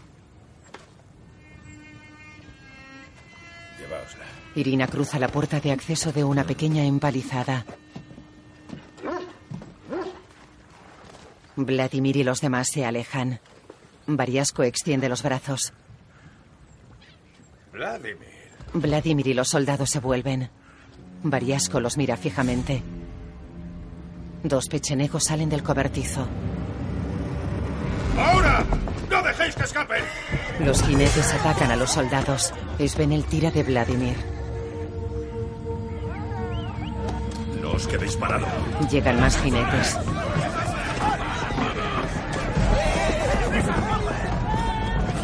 Un pechenego le echa un lazo a Bluth y lo arrastra por el suelo. Dos jinetes persiguen a Vladimir y Svenel por una pasarela. Svenel empuja a uno de ellos al río. Otro jinete les corta la retirada.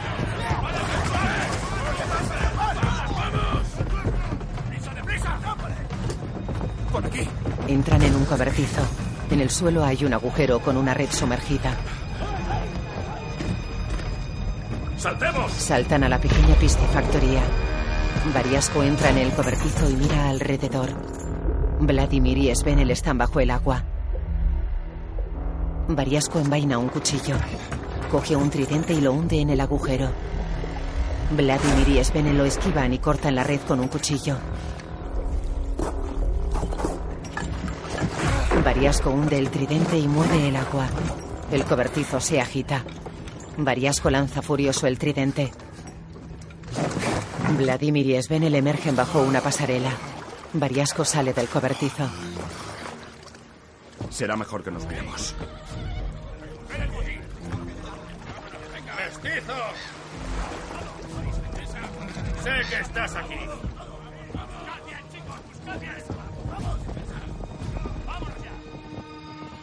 ¿Te has asustado de verdad? ¡Responde! Está sobre ellos. Vladimir y Svenel permanecen sumergidos hasta el cuello.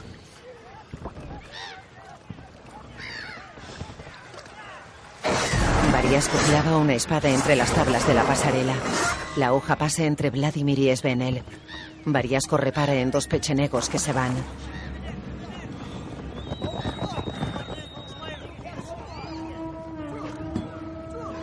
Vladimir repara en algo. Variasco mira sorprendido una galera bizantina con un crismón en una vela. Los jinetes se van.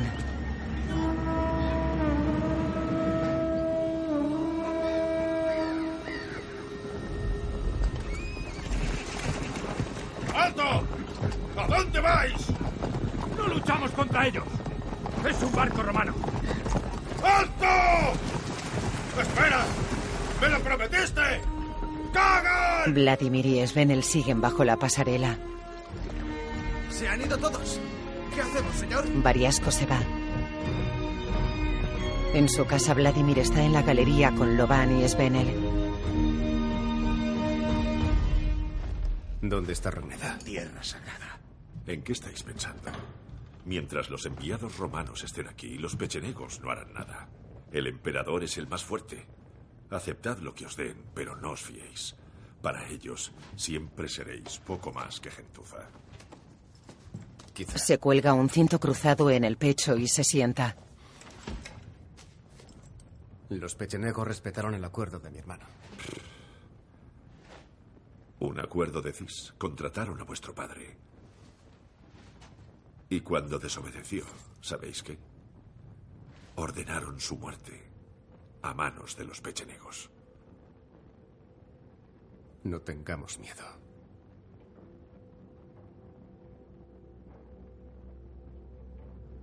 Del ataque de los pechenegos. Pasará y vendrá otro día. Queda pensativo.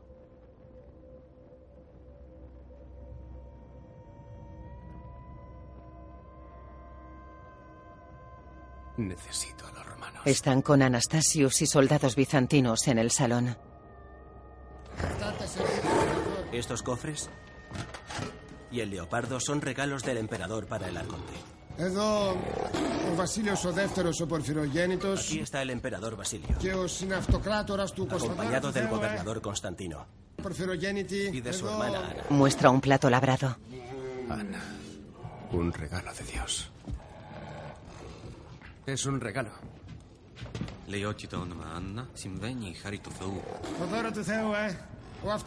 El emperador os ofrece la gloria a vos y a vuestros guerreros si sitiáis Corsun.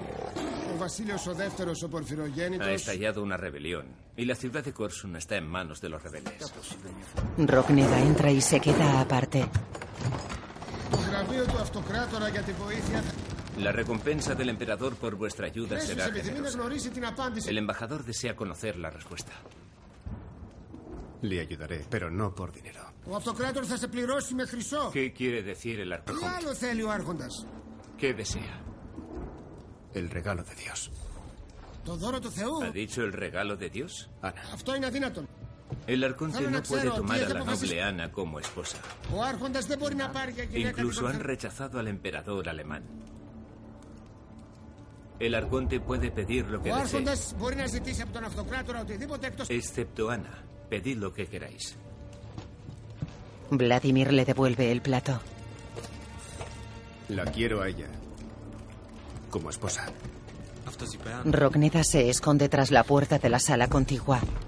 Vladimir y Sven pasan junto a ella y se alejan. Rogneda queda cabizbaja. Fuera Vladimir, Loban y Svenel están con Hopding. Habéis cumplido vuestra palabra. Se lleva una bolsa. El oro romano es bueno para nuestra moral. Se aleja. Os apoyaremos. Va con sus hombres. Rogneda se acerca a Vladimir. Iremos al muro. ¿Irás con todos? ¿A dónde? A Tierra Sagrada. Pedid a los dioses que nos protejan de los pechenegos. Los romanos se marcharán. He hecho todos los sacrificios. La agarra. Ella lo mira fijamente. ¿Todos? De noche, en la colina, los brujos desangran una vaca y recogen la sangre en un cuenco. La gente sostiene antorchas. Vladimir duerme en su lecho.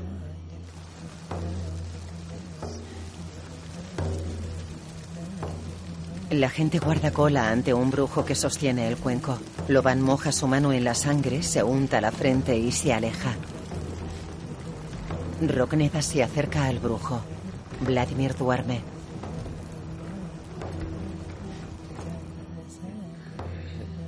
Rogneda se unta la cara con sangre. Lleva el pelo trenzado, una túnica de pelo y un collar con colgantes.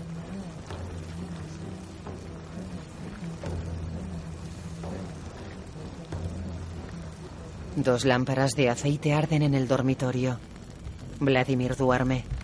Rogneda sube a la cama y se queda de pie ante él.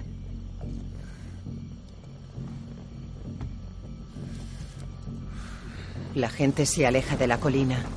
Vladimir despierta. Rogneda se sienta horcajada sobre él, le acaricia con las manos ensangrentadas y lo besa en los labios.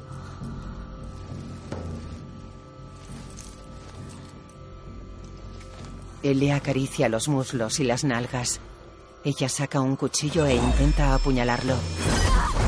Él se pone sobre ella. La joven lo empuja. Salta sobre él e intenta apuñalarlo. Él la desarma y la tira en la cama. Entra Svenel con una marca de sangre en la frente. Mira el cuchillo en el suelo.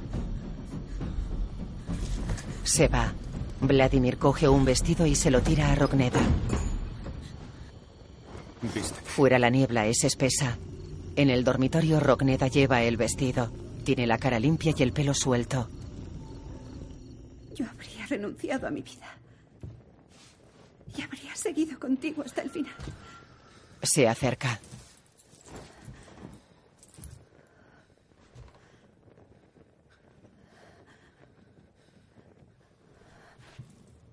Lo abraza.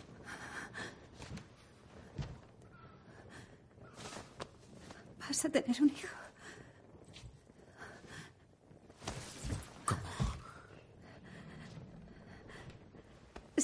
Él la mira extrañado. La empuja y se aparta. Querías matarnos. A los tres. Ella se tapa la boca y niega. Vas a volver a Polotsk.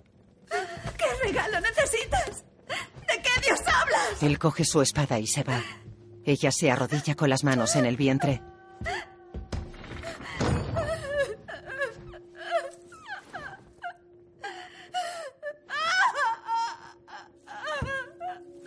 De día, Loban y Vladimir pasan junto a un establo. Svenel observa a través de la espesa niebla.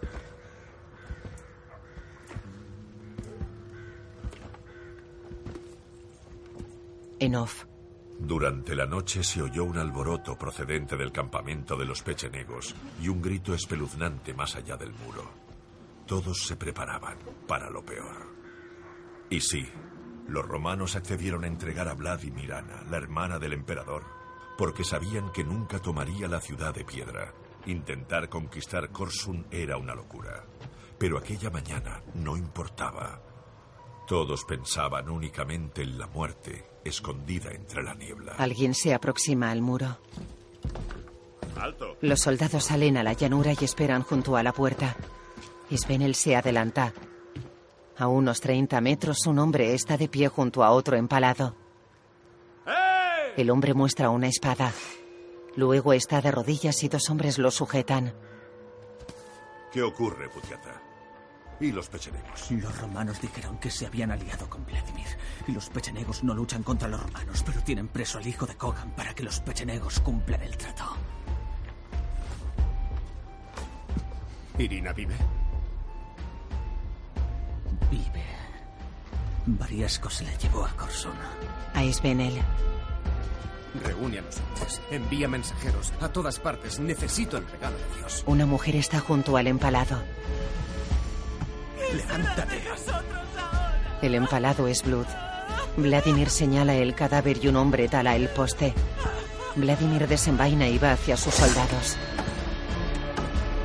¡Tomaremos Korsun! Vladimir envaina. La cámara se aproxima a Korsun. Altas murallas de piedra rodean la ciudad que se alza sobre una pequeña península a orillas del Mar Negro.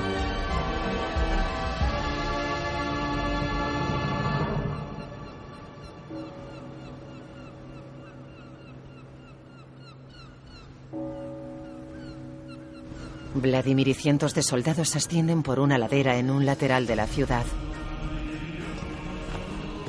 Soldados bizantinos se apostan en el adarve. ¡Todos a las murallas!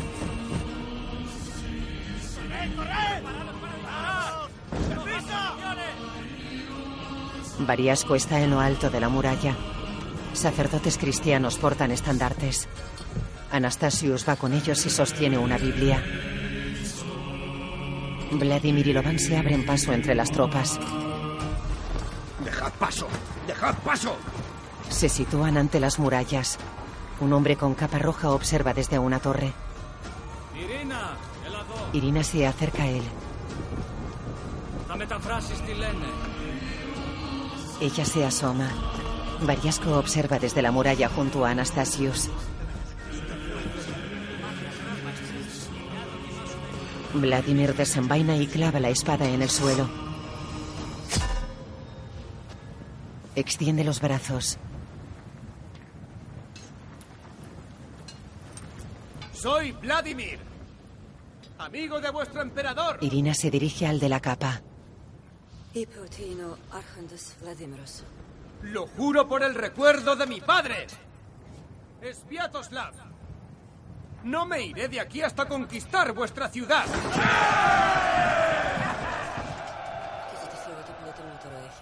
Pero si hay alguno entre vosotros que me abra las puertas, me da igual que seas tú o tú. Os juro por mis antepasados que no voy a matar a nadie. No tocaré a nadie. Salvaos vosotros y salvad la ciudad. Salvaos vosotros. Anastasius observa una de las torres. Salvad la ciudad. Irina sonríe apostada tras una almena. Vladimir coge su espada. Salvad. Vuelve con sus tropas.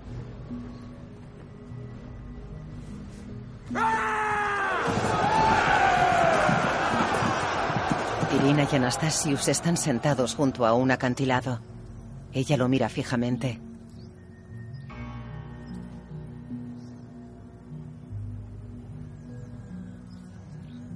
Se va. Él gesticula preocupado. De noche dos pebeteros arden junto a la entrada de una casa. En una habitación alguien enrolla un mapa en una flecha.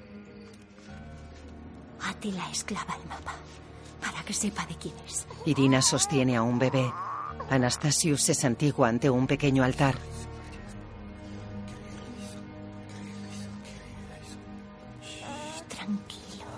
Deja al bebé en una cuna.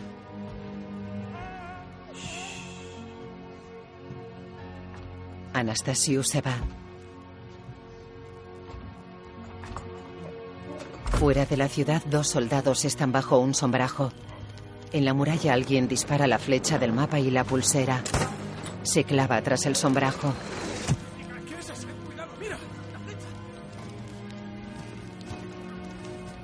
Uno de los soldados coge la flecha. De día, Vladimir está sentado en un acantilado con la mirada perdida.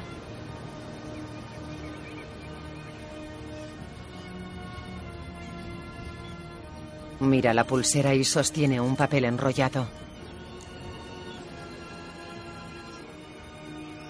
De noche, en el porche de una casa, Variasco desenvuelve una ballesta sobre una mesa. Se sienta. Llega Anastasius. Hace intención de coger la ballesta. Variasco se lo impide. Espere. ¿Usted le ha creído?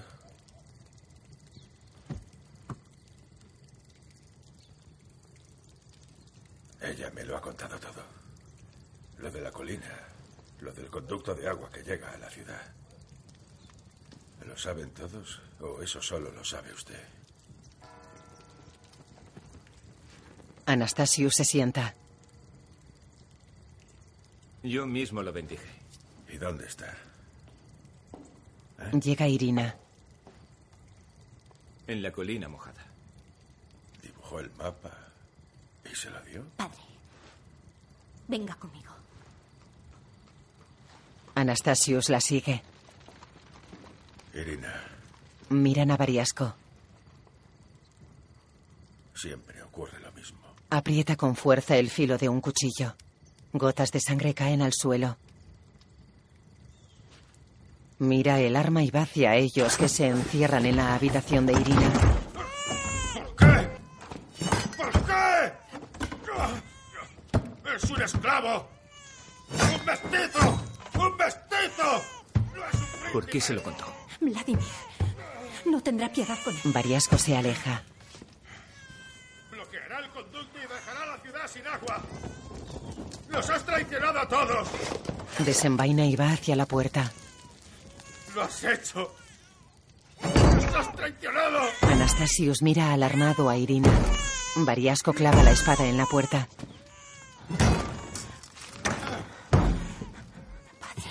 Acabará entrando. Escuche mi confesión. Se arrodilla. He pecado.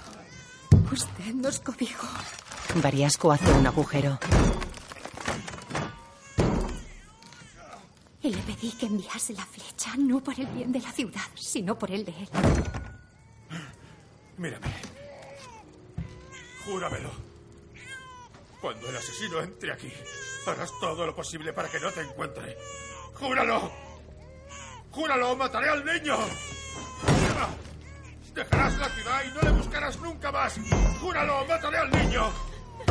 ¡Júralo! Mete los dedos ensangrentados por el agujero. Ella se santigua ante Anastasius. Variasco acaricia la puerta.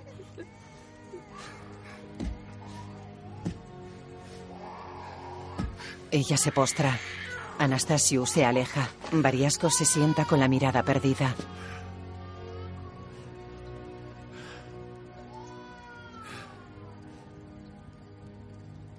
Has apagado mi corazón.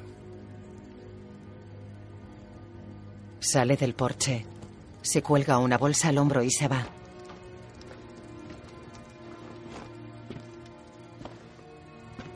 De día, fuera de la muralla, Vladimir mira el mapa junto a Loban. Mira, los dos árboles. ¿Dónde está el conducto? La ciudad está por allí. Todos sabían que un largo asedio no bastaría para conquistar la ciudad. Los guerreros comenzaron a regresar a casa. Para impedirlo, Vladimir ordenó que se arrastrasen los barcos colina arriba. Aquellos que huían por la estepa se cruzaban con los pechenegos que seguían a nuestras espaldas. Encontrar el conducto de agua era la única esperanza para Vladimir. Einar. He venido a ayudaros. Soy el primero de los vikingos. ¿Dónde está el resto? ¿Eh? El resto están dormidos. Mezclaron vino y cerveza. Saluda a Svenel. ¿Habéis estado en las ciudades romanas? Hay lugares donde los conductos de agua empiezan todavía más lejos de la ciudad que aquí. ¿Lo habíais oído? Vladimir niega. Pues es bastante habitual en todas sus ciudades. Llegan los pechenegos encabezados por Variasco y Kagan. Svenel observa desde un altozano.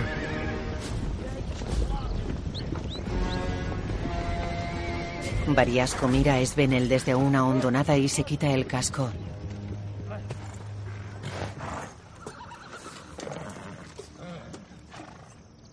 Svener. ¿Eres tú? Siempre que te encuentro estás cavando agujeros. No lo he cavado para mí. Es para ti. Pienso enterrar aquí tus huesos. Llega Vladimir. Mestizo. Señala una pica. Fíjate. Eso es para ti. He convencido a los pechenegos. Solo pensaban en masacrarte. Dicen que eres un idiota. Una mujer te dice algo y te lo crees. Traed escudos y lanzas rápido. ¡Adelante! ¡Preparaos! ¿O qué esperáis? Los pechenegos preparan sus arcos. Vladimir mira al cielo. Llueve.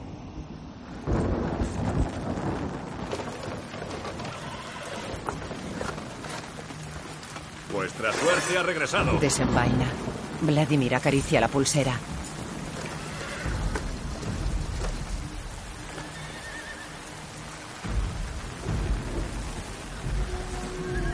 Vladimir mira los barcos en lo alto de la colina.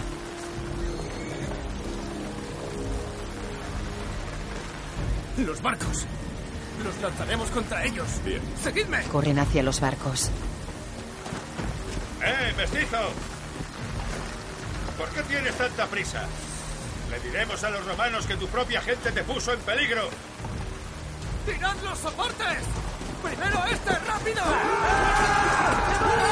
Algunos soldados bajan la colina. Vladimir y varios hombres retiran las vigas que sirven de soporte a los barcos. ¡Por el otro lado! Retira un soporte. Los pechenegos rodean a los rusos.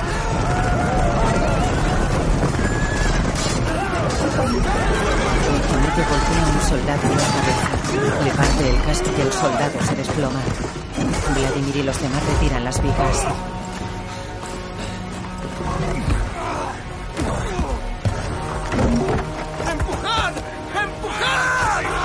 Sven lucha con los pechenegos. ¿Dónde están esos barcos? Llegan el resto de vikingos. ¿Habéis empezado la fiesta sin nosotros? ¡Hopding! ¡Por aquí! Los vikingos siempre llegan a tiempo. Empujan el barco. Hobding se aleja y observa la batalla.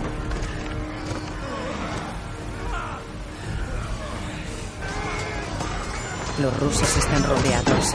Einar mata a un pechenego. ¡Einar! ¡Venid! ¡Vamos! ¡Vamos! ¡Todos a una! Orientan el barco hacia la pendiente.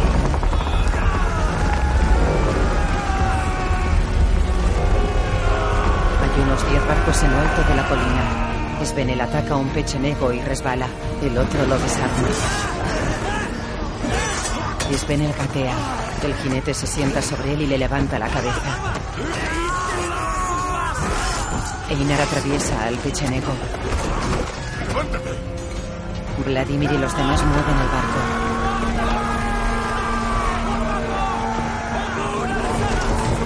Los vikingos suben. Vladimir mete su espada dentro y resbala. El barco se aleja.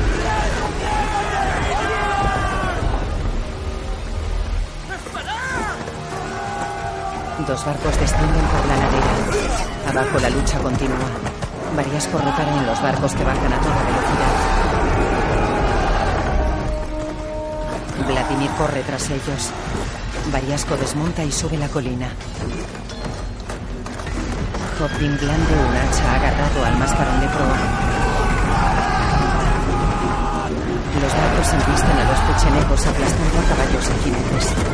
Un vikingo mata de un hachazo a un jinete desde la cubierta. Variasco corre colina arriba. Vladimir baja cojeando. Los barcos encallan en la hondonada. Los vikingos saltan sobre los supervivientes. Uno da un hachazo a un caballo.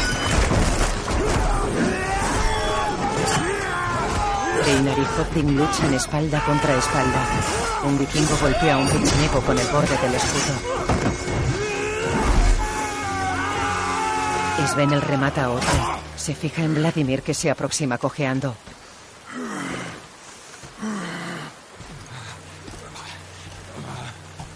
El príncipe se detiene y repara en Variasco que va hacia él.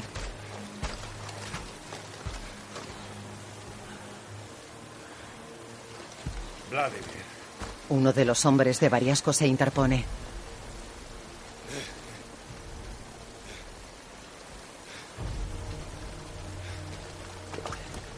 Ya es suficiente. Volvamos a casa.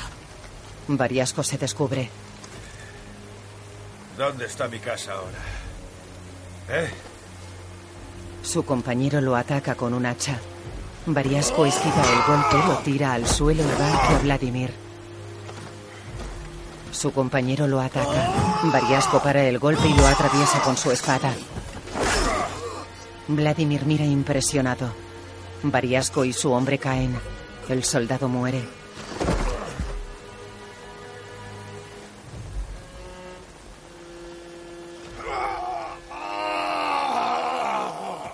Vladimir se arrodilla y agarra una piedra. Variasco se levanta y va hacia él. Vladimir lo mira furioso. Variasco está de pie junto a él. Llega Svenel con cuatro soldados. Míralo, viejo.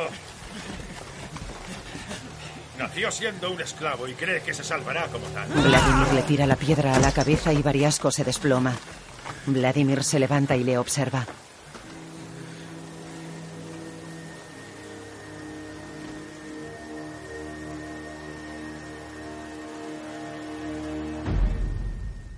Svenel coloca a Variasco sobre un madero. El sol brilla. El conducto de agua. ¿Dónde está? Si nos lo dices, morirás rápidamente y sin tormentos. Pregúntale a Anastasius. Ajá, Él es de aquí. Se lo preguntaré. El mestizo creyó que Irina le decía la verdad. ¿Mintió? La traicionaste y me la entregaste. Tiene las manos atadas y la cara ensangrentada. Vladimir se acerca y lo patea. ¿Dónde está? Juro por Dios que jamás volvería a verte. ¿Dónde está? ¿Dónde está tu esposa? ¿La estrangulaste? ¿O solo la alejaste de ti? ¡No! Vladimir le pisa la garganta. Tu hermano, Yaropolk, te quería. Él mismo me lo dijo. Vladimir lo suelta. ¿Y tú lo asesinaste? ¿Fuiste tú? ¿Quién va a vengarlo? Se incorpora. Solo quedas tú. Están todos muertos. ¿Qué vas a hacer? Paga por lo que hiciste. Ejecútate tú mismo. Hazlo. Vladimir lo mira furioso y levanta su espada. Se detiene a un palmo del cuello de Variasco. Lo agarra. El soldado está de rodillas. Veo a mi amo. Veo a mi amo. Príncipe, lo hemos encontrado. Lo hemos encontrado. Hazlo. Hazlo. Mientes, no ves nada. Hazlo. No ves nada. Sus hombres revientan el conducto. Vladimir suelta a Variasco. Yo no lo maté. Lo empuja. Variasco rueda colina abajo. Ni te mataré a ti. Variasco cae sobre un barrizal junto a los barcos. Vladimir se aleja. Variasco está tendido boca arriba.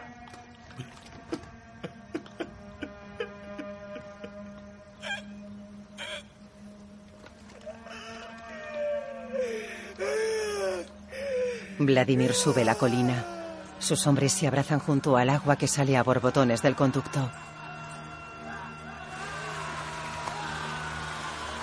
Svenel observa serio a Vladimir que se sienta pensativo junto al conducto.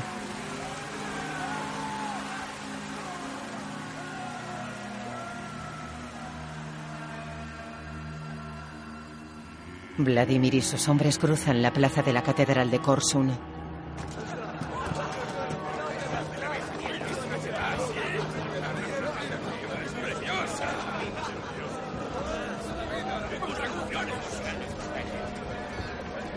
Vladimir observa la catedral. Varias personas esperan junto a la puerta con cajas y cofres.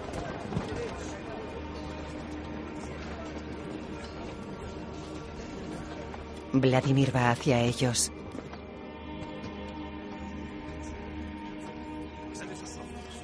Coge un puñado de monedas de un cofre. Vladimir levanta los puños.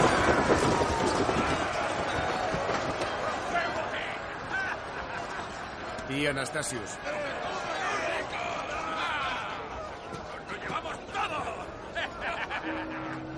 Vladimir entra en la catedral. Anastasius está arrodillado junto a un altar.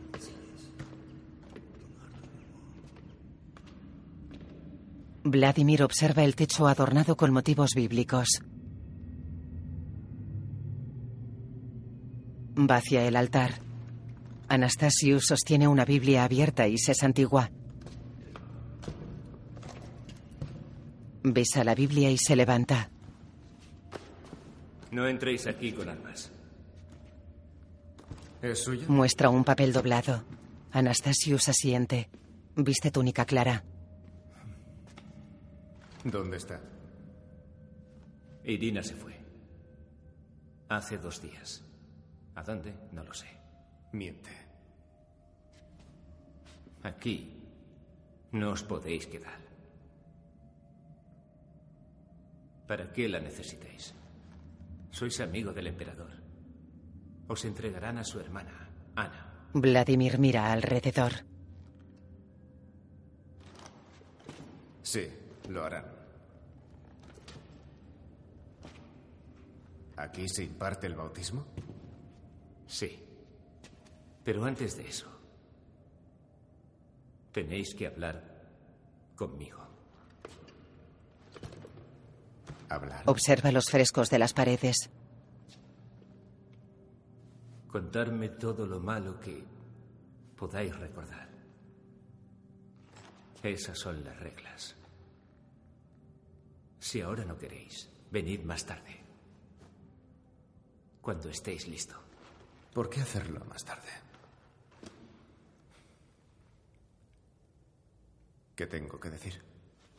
Lo que queráis. Vladimir mira pensativo alrededor.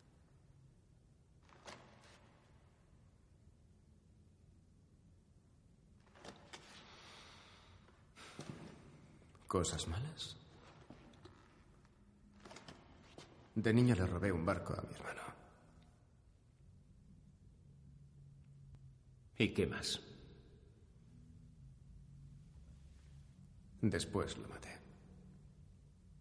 ¿Por el juguete? Vladimir niega.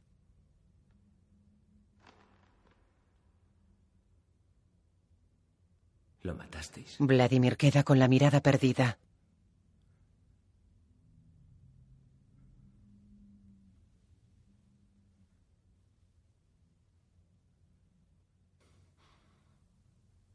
Sí.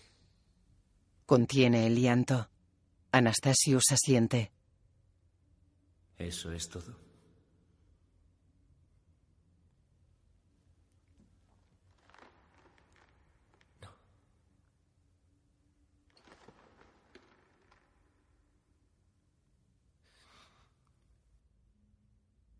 También violé a mi esposa.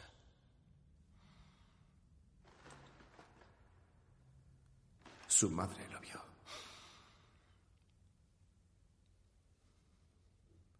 Su padre lo vio.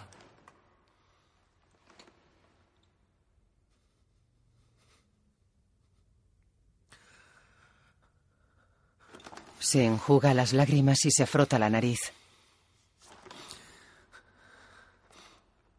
Después maté a su madre. Y después maté a su padre. ¿Lo hicisteis vos mismo? Vladimir asiente cabizbajo. Lo mira.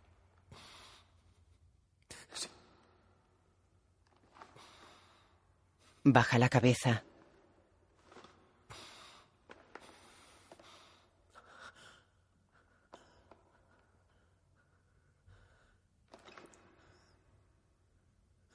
Maté a mucha gente.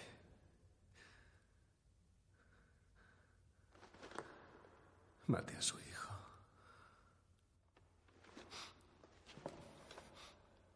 Que era solo así cierto. Mueve un brazo.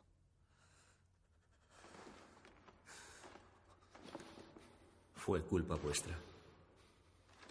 Se tapa la boca. ¿Qué hacer si no?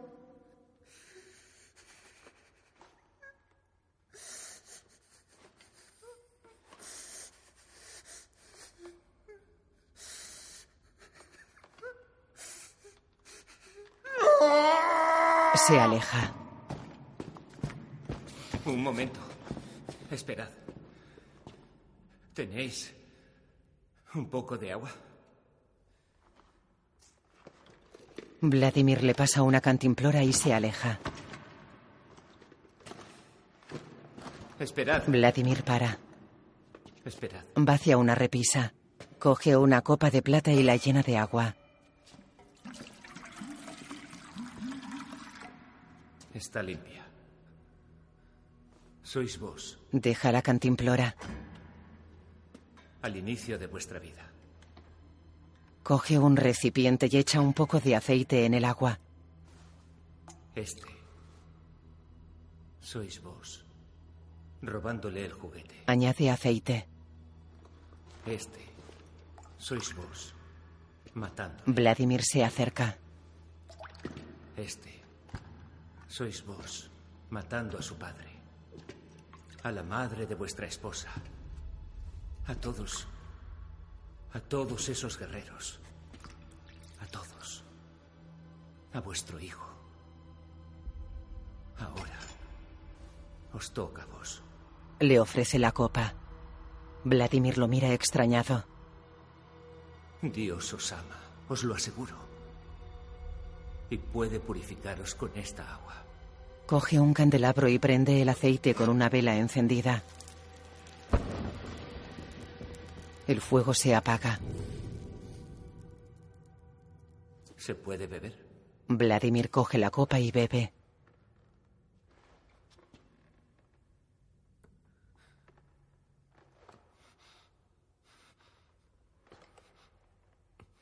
Sí se puede. Aunque apesta. Sonríen.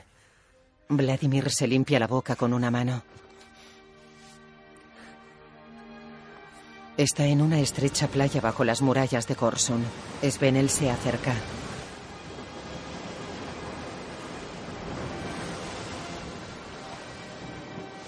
Le palmea la espalda. Ambos observan dos barcos bizantinos que se acercan. El emperador, ¿eh? Cuando vayáis a la iglesia, decídmelo. Estaré a vuestro lado. Los hombres también entrarán. ¿A dónde? A la iglesia. Entraremos y diremos que queremos convertirnos a la nueva fe junto al príncipe. ¿Qué pasa? Creí que iba a perderte. ¿Cómo ibais a perderme? Se abrazan. ¿Qué haría yo sin vos? Lo habría hecho yo mismo, pero no me dejarían pasar, ni acercarme. ¿No te dejarían? ¿Al emperador? Solo vos podéis hablar con él. La gente dice que es muy ágil. Si le golpeáis así, ¿lo veis? Desviará vuestro golpe. Hacedlo así. Sobre todo, estad tranquilo. Yo os coseré un doble fondo. Os acercaréis a él, sonreiréis y diréis, te quiero y a tu Dios también, hermano. Solo tenéis que golpear con precisión. Y después, adiós a Basilio. Hacedlo. Vengad a vuestro padre. No. ¿Por qué no? Nos seguiré matando. Sois hijo de vuestro padre. La muerte no existe. Resucitará de nuevo.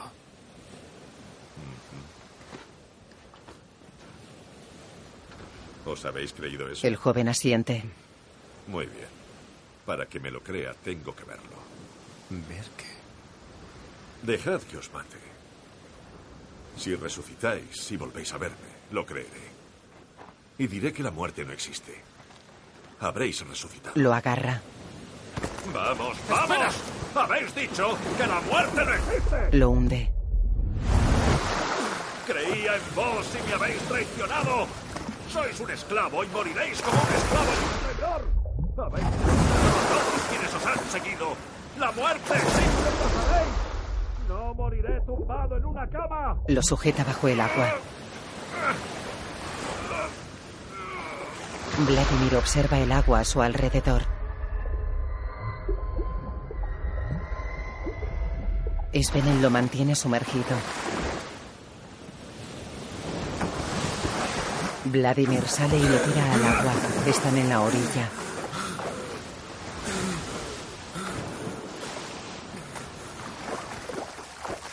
Se levantan. Vladimir desenvaina. Bien hecho. Morid como un guerrero. Vladimir le apunta con la espada. No me vengaré de ti. Lo olvidaré. Créeme. ¿A quién intentáis engañar, eh? La gente no cambia. ¿Por qué iban a hacerlo? Vladimir baja el arma. Vamos. Vladimir mira alrededor. ¡Vamos! ¿Necesitas verlo para creerlo? ¿Ver el qué?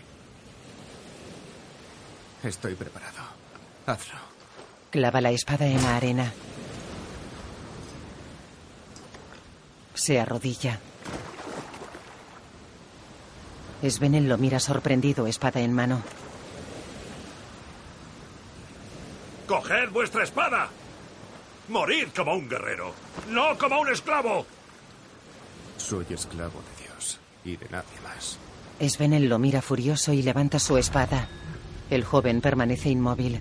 Svenel golpea la espada de Vladimir y la lanza al fondo del mar.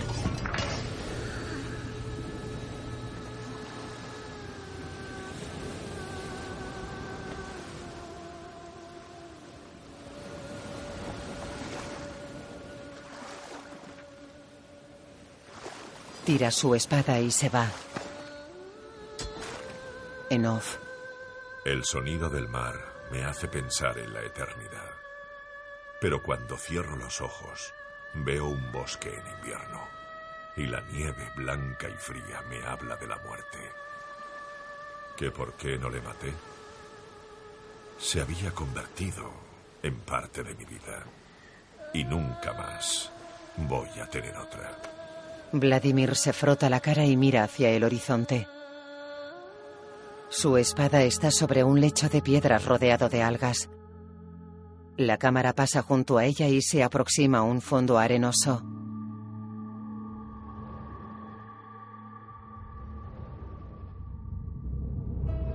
Varias personas se adentran en el agua. La mayoría viste túnicas blancas.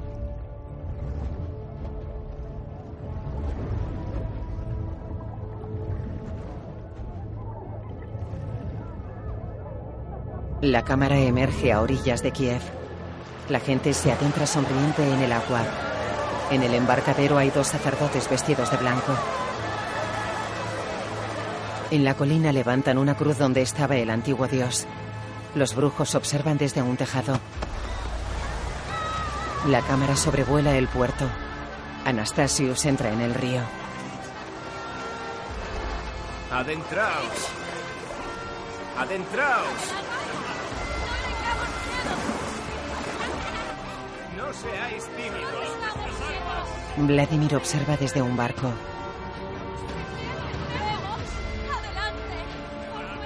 Decid vuestros nombres. ¡Quedáis bautizado como siervo de Dios! La gente se sumerge. Irina está con un niño rubio de unos tres años.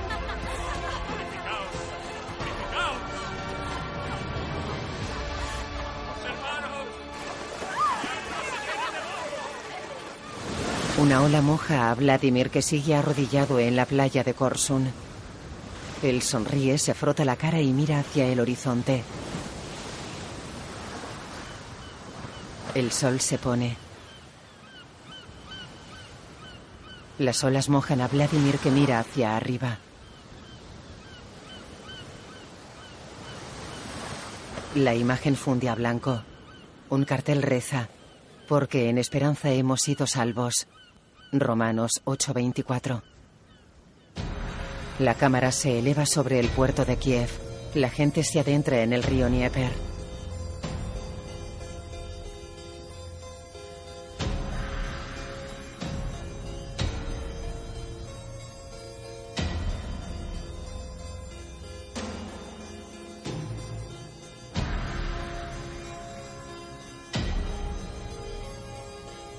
La cámara sobrevuela el río de aguas tranquilas rodeado de llanuras esteparias y suaves relieves.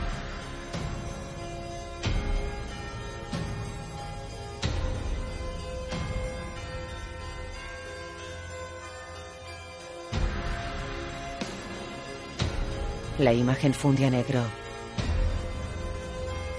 Dirigida por Andrei Kravchuk. Música Dean Valentine. Fotografía Igor Grinyakin.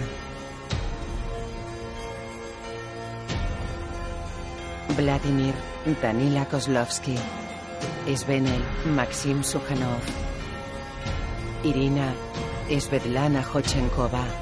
Rogneda Alexandra Bortik. Bariasco Igor Petrenko. Fyodor, Vladimir Epifantsev. Hobding, Joachim Netarkuist. Yaropolk, Alexander Ustiwov. Rogobold, Andrei Smoliakov. Oleg, Kirill Pletniov.